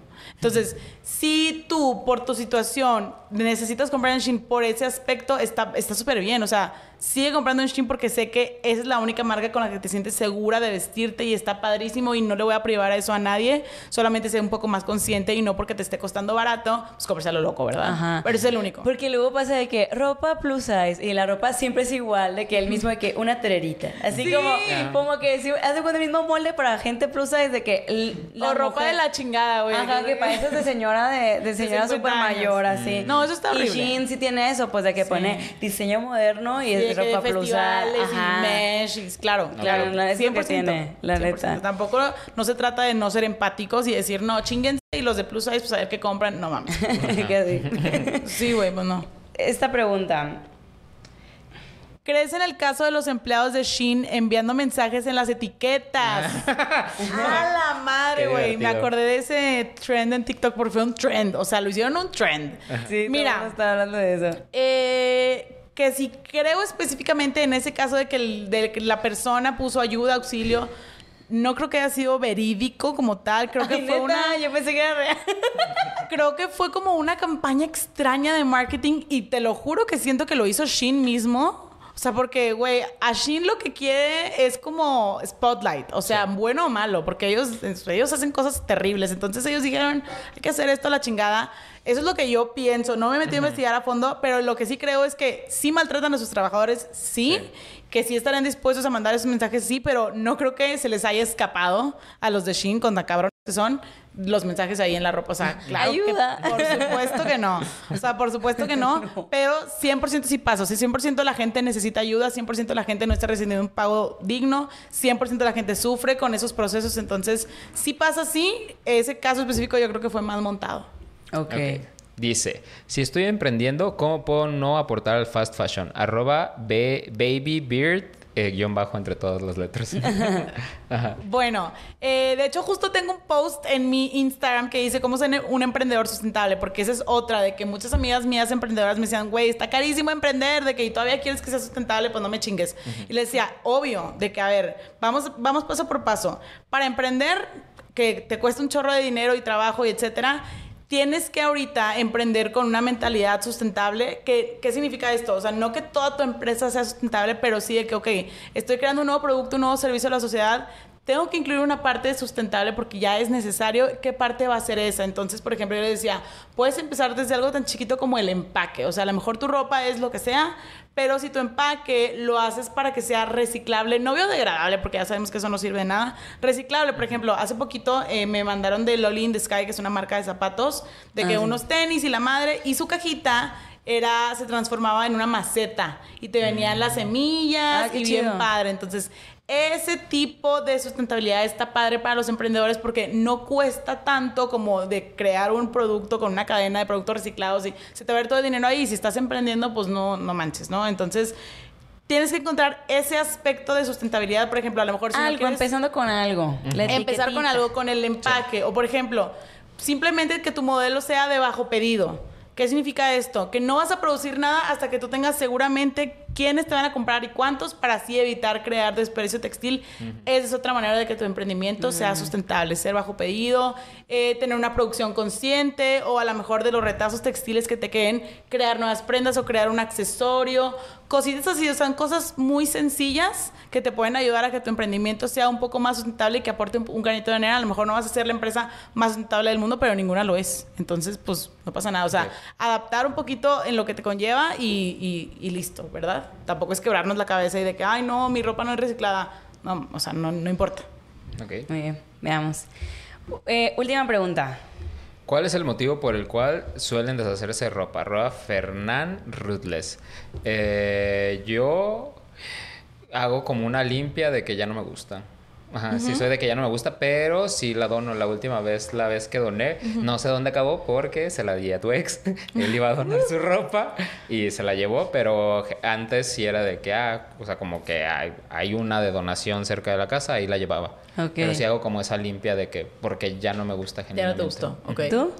Yo es porque ya no me queda y también de que de verdad, de que hace un año que no la uso y de que pues no la voy a volver, o sea, ya no la voy a usar, ¿sabes? O sea, justo pues ya no me gustó, ya pasó de moda, como que ya no es mi estilo porque también yo mi estilo cambia cada, cada año, yo creo, entonces sí, de que ya no me gusta, ya no la uso. Ok. Yo, porque no me queda, creo que es principalmente. Te voy a decir algo que, y que también eh, ya lo mencionaron en capítulos anteriores, pero como que en general a mí me causa mucho conflicto lo de las tallas. Me causa mucho conflicto lo de las tallas y a veces me pasa mucho que pido en línea y de que según yo soy una talla y me llega y me queda de que mal. Y neta, ya esta, este año... Pones mal. Sí. Este año me he tomado de propósito ya no hacerlo. Pero antes me pasaba eso. Con tal de no pasar a la siguiente talla, pero yo sea pinche tan mal amarrado. Y así de que yo sí no respira, de que parpadea dos veces con tal de. Y luego dije, güey, es una pendeja. O sea, es una talla, es una letra. O sea, no tiene por qué representarte, que es algo como que con lo que he luchado mucho. Entonces, mi principal motivo últimamente ha sido por eso. Porque me compré ropa que me quedaba súper incómoda y nunca me la termino poniendo porque ahí está incómoda y la termino regalando nuevecita. Y sabes que muchas veces ni siquiera es verdad eso que está pasando, porque las marcas, por ejemplo, me- el ejemplo claro que tengo ahorita es Sara, las, como, ¿cómo se dice? Los moldes de talla que tenía Sara, como que iban cambiando, no sé qué chingados pasaba, que de repente la talla M era la talla S y mucha gente se mindfoqueaba. A mí me pasó, antes de que yo fuera, no soy fácil la madre, yo compraba mucho en Sara y yo toda la vida, toda la vida era muy flaquita. Ahorita ya soy una persona normal, pero antes era como flaquita, pues, o sea, de que, ay, siempre mis papás era de que, ay, la niña está muy flaquita, de que mi abuelita de que, ay, come mucho y así, ya sabes. Y siempre fui XS, siempre toda la vida fue XS y de repente de XS era M y yo de que, pues, ¿qué pasó, no? O sea, y así te, te, te traumabas y decías, pues, ¿qué pasó? Pues, ¿qué pasó? Y era, literal, Sara tenía como la perspectiva de las tallas alterada o no sé qué chingados hacían, que mucha gente se alteraba con eso y, y te obligaba como que seguir comprando esa misma talla aunque no quisieras. O sea, es todo un constructo social que es de que, qué fuerte, ¿no? Que una marca tenga tanto poder sobre Sí, nosotros. güey, O sea, no manches. Sí, de hecho, por eso hice. De hecho, los pocos videos que tengo en TikTok de estreno de ropa es porque com- decidí comprar una playa Te diferente. compraste toda la línea de ropa de la Rosalía. Eso no fue muy sustentable de tu parte, Paola Alonso. Pero la voy a usar todos los días. No te usándolo el día de hoy. Ajá, pues sí lo he usado, no me has visto diario. En la noche se lo va a poner. ¿eh? Ajá, yo sí. Sí, porque para salir a la calle eso como que no. Claro que sí. envidiosa. Es que, bueno, no sé, tú eres Swiftie. No soporto. Pues no, pero me gusta, me gusta Taylor Swift. Ajá, pues que él es Swiftie es una p- envidiosa porque no ha sacado línea de ropa. Aún. Chica, ¿Vas a ir a Eras Tour? Ay, qué, qué fuerte pregunta. No, que no quede grabada en cámara esto. Porque me voy a poner a llorar. Ay, bueno, al rato te digo una dinámica que te puedes ganar dos boletos para Swift. Me falta la visa, nena, pero... Chica. Ajá. Pues entonces no. Sí, me los gano y me quedo llorando así. ¿no? Lo He mojado el vaso. Ajá. Ay, sí, sí pagaría un pollero, ¿eh? Para cruzarme al otro lado y verla. prisión. Ajá. No ya después, paz- no, no, ya después de que ver el concierto, yo voy a que me deporten y pues ya me sale el regreso gratis. Eso sí. Estúpido. Vamos al confesionario de Eugene. Explica qué es el confesionario de Eugene. El confesionario de Eugene es el espacio en el programa en el cual ustedes junto con nosotros se humillan a través de nuestro Instagram, arroba ontas el podcast. Nosotros lanzamos una caja de preguntas sobre el tema que se va a tratar en el capítulo y ustedes nos comparten sus historias diciendo si le culean, dicen soy anónimo y no digas mi nombre, pero si usted es guerrero, dice su nombre y decimos su historia en este hermoso show. Así es, pero bueno, estas la neta es que esta ecuación pues es- no era como story times, Sí, pues, sí, sí, no era como eran de- puntos de ajá. vista. Entonces, eh, vamos a compartir la primera la primera confesión. Ah, que eh, chica. Va, acá la va a leer mi amiga Salma. La primera, de que dice, "Hola." Ok. Dice, hola, me llamo Monse González, soy scout y quiero compartirles que aprender sobre moda y el ser sustentable me abrió los ojos y las oportunidades para mi vida personal. Wow. Hace unos años yo comencé un proyecto llamado Tlahuipatla, México. Consiste en realizar bazares de intercambio, charlas, talleres sobre moda, salud mental, medio ambiente, etc. Y ha sido la mejor decisión actualmente. El proyecto lleva tres años y me da mucho gusto saber que más personas, amigos, scouts, familia, etcétera, realizan actividades de esta índole. Ojalá ustedes puedan conocer el proyecto. Los quiero mucho y gracias por existir. ¡Guau! Ay. qué ¡Qué chido. padre, ¿Cómo se llama el Monse! proyecto? Se llama Tlau- Tlahuipatla, México. Tlahuipatla, México. Qué padre que, que crees este entorno, porque no solamente es como una marca de moda sustentable, sino como todo un evento, un espacio en donde haya intercambio de ropa, que haya pláticas, que haya hasta un espacio para la salud mental. Está muy padre. Felicidades, Monse. 10 de 10. Siguiente historia, Olga Nelly. Es mejor consumir poco fast fashion a consumir mucho slow fashion. Al final de cuentas, consumir mucho slow fashion dejará de ser sustentable. El slow fashion es solo para gente privilegiada, puesto que aunque hay ropa de segunda en este tianguis o mercados, la mayoría de las marcas sustentables de tiendas son caras por el textil, la mano de obra y todo el proceso que lleva y no es accesible económicamente para todos. Que es un punto que creo que lo hemos Que se me platicado. hace bien chistoso cómo si existe como esto de segunda mano de entre, pues entre los ricos, pero sí es como de que, ay, la bolsa de segunda mano 50 mil pesos. Y yo de que, ay, la ver cuánto costaba originalmente. O sea, la chida, pues. Ay, una, una vez me pasó mi Ay, cuéntalo cuando te invitaban al evento. No voy a en- decir marcas, no, no voy a decir marcas. Cállate, ya, gobiérnate. Pero una vez me invitaron a un evento que era una clase y me decían, tienes que dar, ya. No dije nada. Mm. Y, yo, y yo regañando como mamá. Le ponemos blur a la boca. Ajá, eh, tenía que llevar una ropa para como vender eh, para poder acceder a, a ese evento. El punto es que me decían, ay, pues de que no sabe, puedes dar eh, bolsas, ropa o calzado de, puede ser Chanel, puede ser Dior. ¿Y tú de qué? que, pues, creo que todo, dijeron Calvin Klein, dije, ay, pues bueno, igual Ah, me traigo. el calzón. Pero- El pero- calzón. Ajá, pero aparte decía, pues bueno, de que la neta lo que llego a tener de ropas así más acá, pues la neta no lo quiero dar, No, pues ¿de es mío, o sea que yo sí lo valoro. El punto es que me pedían una prenda o lo que sea para poder acceder a, esa- a ese evento y yo decía, no mames, o sea, mi entrada al evento vale mucho menos que lo que pudiera dar. ¿Cómo va a valer una bolsa Chanel? Aparte lo escribieron mal cuando me lo pasaron. No. Y, yo me que- y sí les dije que, oiga, así dije, ¿cómo les digo? De que dije, ay, oiga, acabo de hacer limpia y no tengo nada. no realmente es de que, y ni modo. no, es que yo digo, güey, no tengo ese tipo de marcas como para que me sobre y lo done para ir a un evento. De que no me so, o sea, no me sobran. Pues, si te hubiera sobrado, hubieras dado una bolsa si para hubiera- ese evento. Ay, pues. si lo Sabiendo lo que costaba el evento. Si lo iban a vender, no. O sea, si iban a una donación, no sé, que iba como a alguna causa social, sí, si me sobra, sí. Ay, si te doy mi. mi... Sí, güey. ¿A qué caso se le van a dar bolsas Chanel? Estaba Pero muy bueno. raro, estaba muy raro. Ah, estaba muy raro. Sobre el punto de vista de esta, ¿cómo se llamaba? Eh, Monse. Mons, no, Monse. Ah, no, Olga perdón. Nelly, perdón. Olga. De Olga, creo que es súper válido, sí. Solamente difiero con la parte que dice que la moda sustentable o el slow fashion es para gente privilegiada únicamente. No, porque acuérdense, y ahí ella misma como que se refiere a de que sí, porque todo está muy caro y las marcas sustentables son muy caras.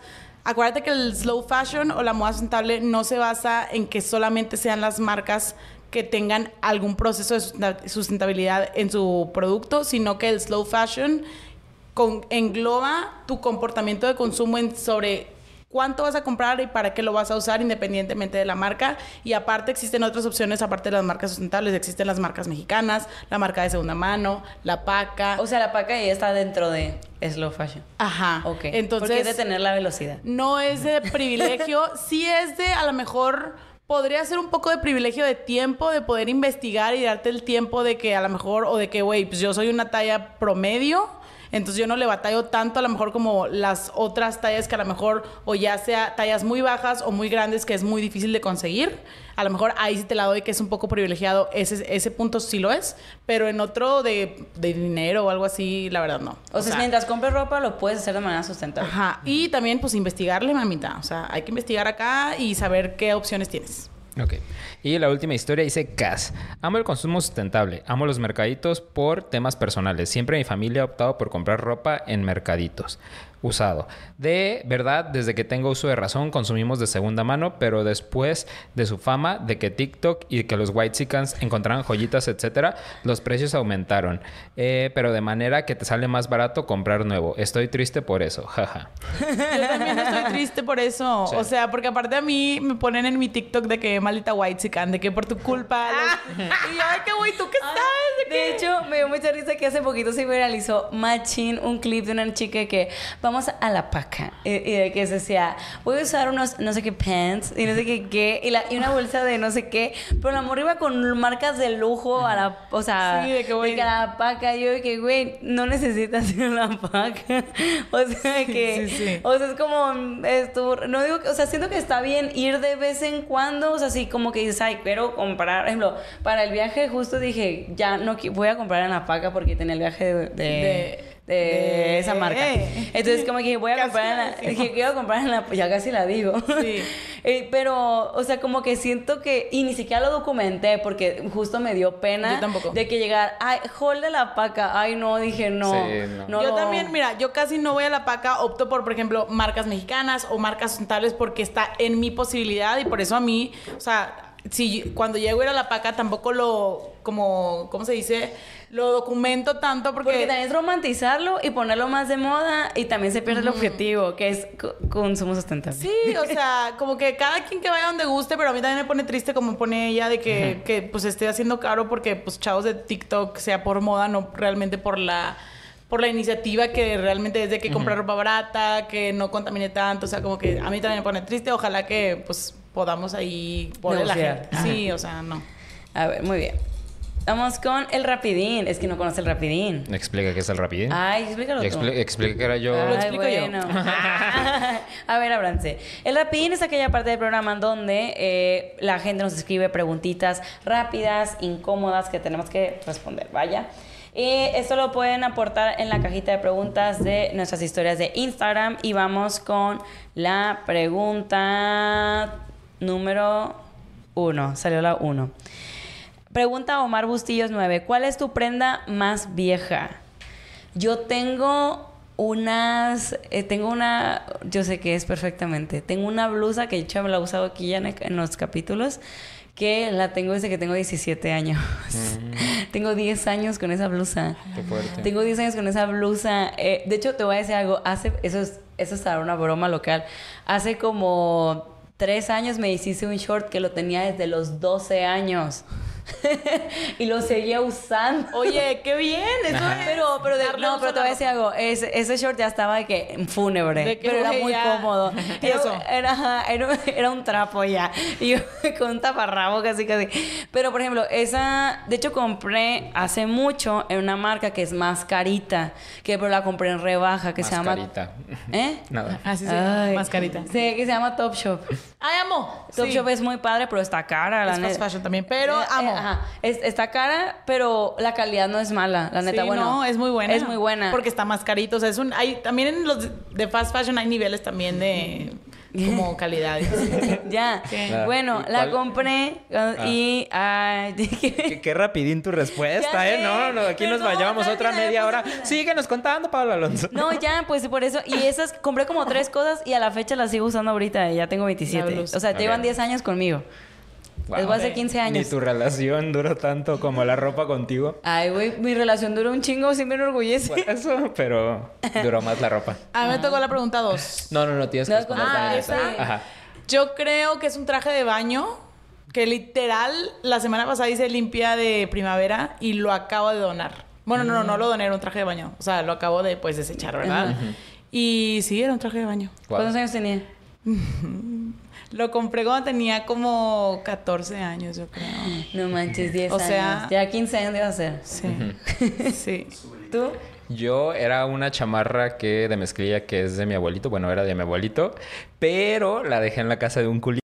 Entonces, si tú estás viendo y sabes que esa es mi chamarra, sí, porque me dio un follow después de que le dije que era la chamarra de mi abuelito. Tiene como No seis meses ahí en su casa, pero sí voy Ay, a ir por ella. encontraremos. Ajá, era la, Encontraremos. la prenda más vieja que tenía. Ay, no, güey, que si te la regrese. Sí, Estoy se enojada. verdad. viejo.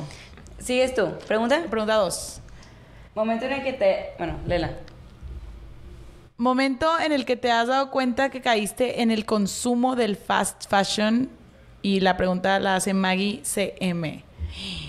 Eh, mm, a ver, creo que hace poquito me pasó que literal compré, o sea, tuve un impulso de comprar unos tacones que vi ahí virales en TikTok y así. O sea, tacones no tenía muchos y dije, sí, ok, sí los quiero, pero eran unos tacones que he usado de que dos veces porque están muy complicados de usar, o sea, son muy altos, entonces caí, caí, lo siento. Ok, ok. ¿Tú? Eh, o cuando compraba yo en Forever 21, me emocioné una vez, me enfiesté porque tuvieron una marca, una colaboración como con Pepsi y compré como tres, cuatro shorts, trajes de baño, ninguno me queda. Nun- Nunca me quedó a la fecha y ahí los tengo. Creo que ¿alguien los voy a de su regalar. colaboración con Hot Cheetos? No. Ay, sí Hicieron- me acuerdo. Güey, yo estaba loca con eso, nunca compré nada, pero fue... Si quieren shorts de Pepsi, pues ahí los tengo, los regalo. Yo. Ay, que caí en el consumo. Yo creo que. Yo creo que me di cuenta desde que vi el documental de True Cost. O sea, cuando como que yo lo tenía muy normalizado desde que lo vi y me traumé por primera vez. Siguiente pregunta. Dice, eh, marca favorita que no contribuye al fast fashion. Eh, hay una mexicana que me gusta mucho que se llama, no voy a decir su nombre porque está cara y nunca lo he podido comprar, pero es como una mezcla de ropa mexicana como con japonesa. Uh. Pero digo, ay, cada prenda sale como en 5 mil Ah, hasta no, 7 pues mil sí. pesos. Chica. Digo, se me hace padre, pero no me alcanza. Ajá. Ya, ya, ya. ¿Tú?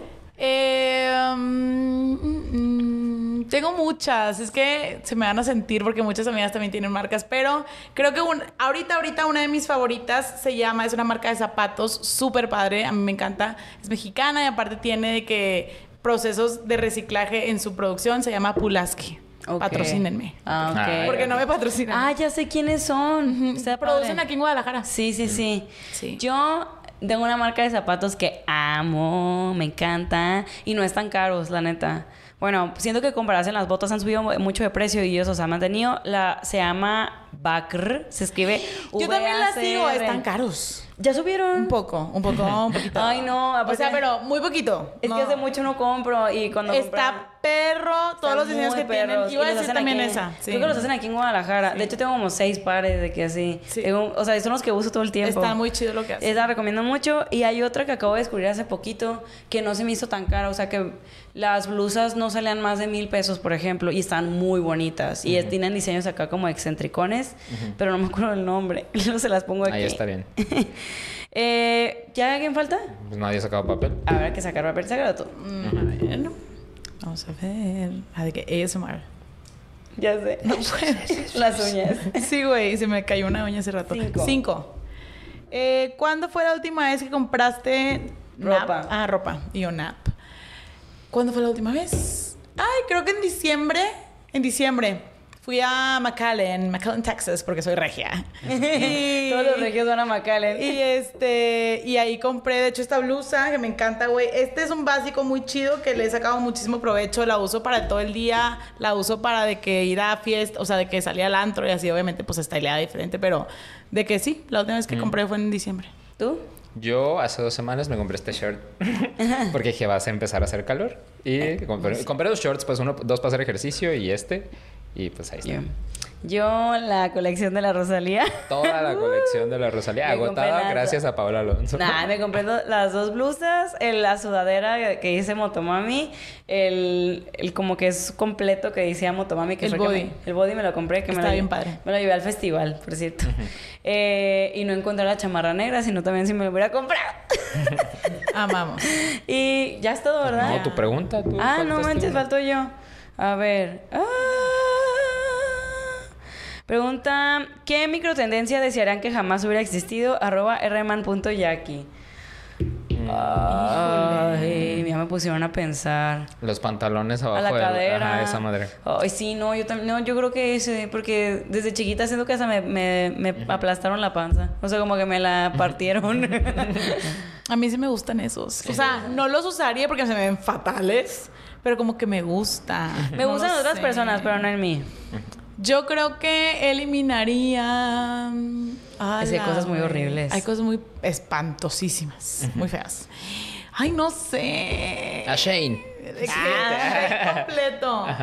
No, igual como que siempre me dio mucho como repele los zapatos transparentes. Nunca, es que a mí no me gustan los pies.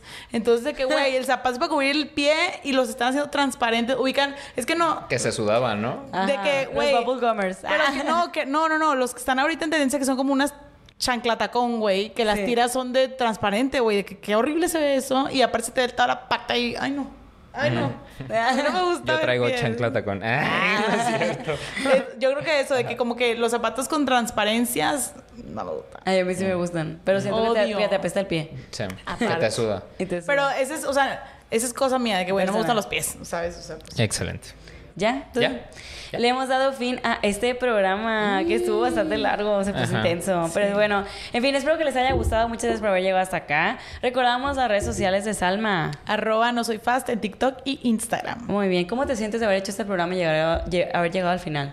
Muy contenta, creo que hablamos muchísimo. Espero no haberlos confundido ni abrumado, pero contenta. Estuvo padre la conversación y creo que se sacaron puntos muy interesantes. Excelente. Nos siguen a nosotros en todas nuestras redes sociales, arroba Montas el podcast en YouTube, Instagram, TikTok, Facebook, futuramente ya en. Patreon. Ah, ya me explicaron que es un Patreon, entonces para allá vamos a ver si lo haremos. Ajá. Pero muchas gracias, besototes, hasta allá.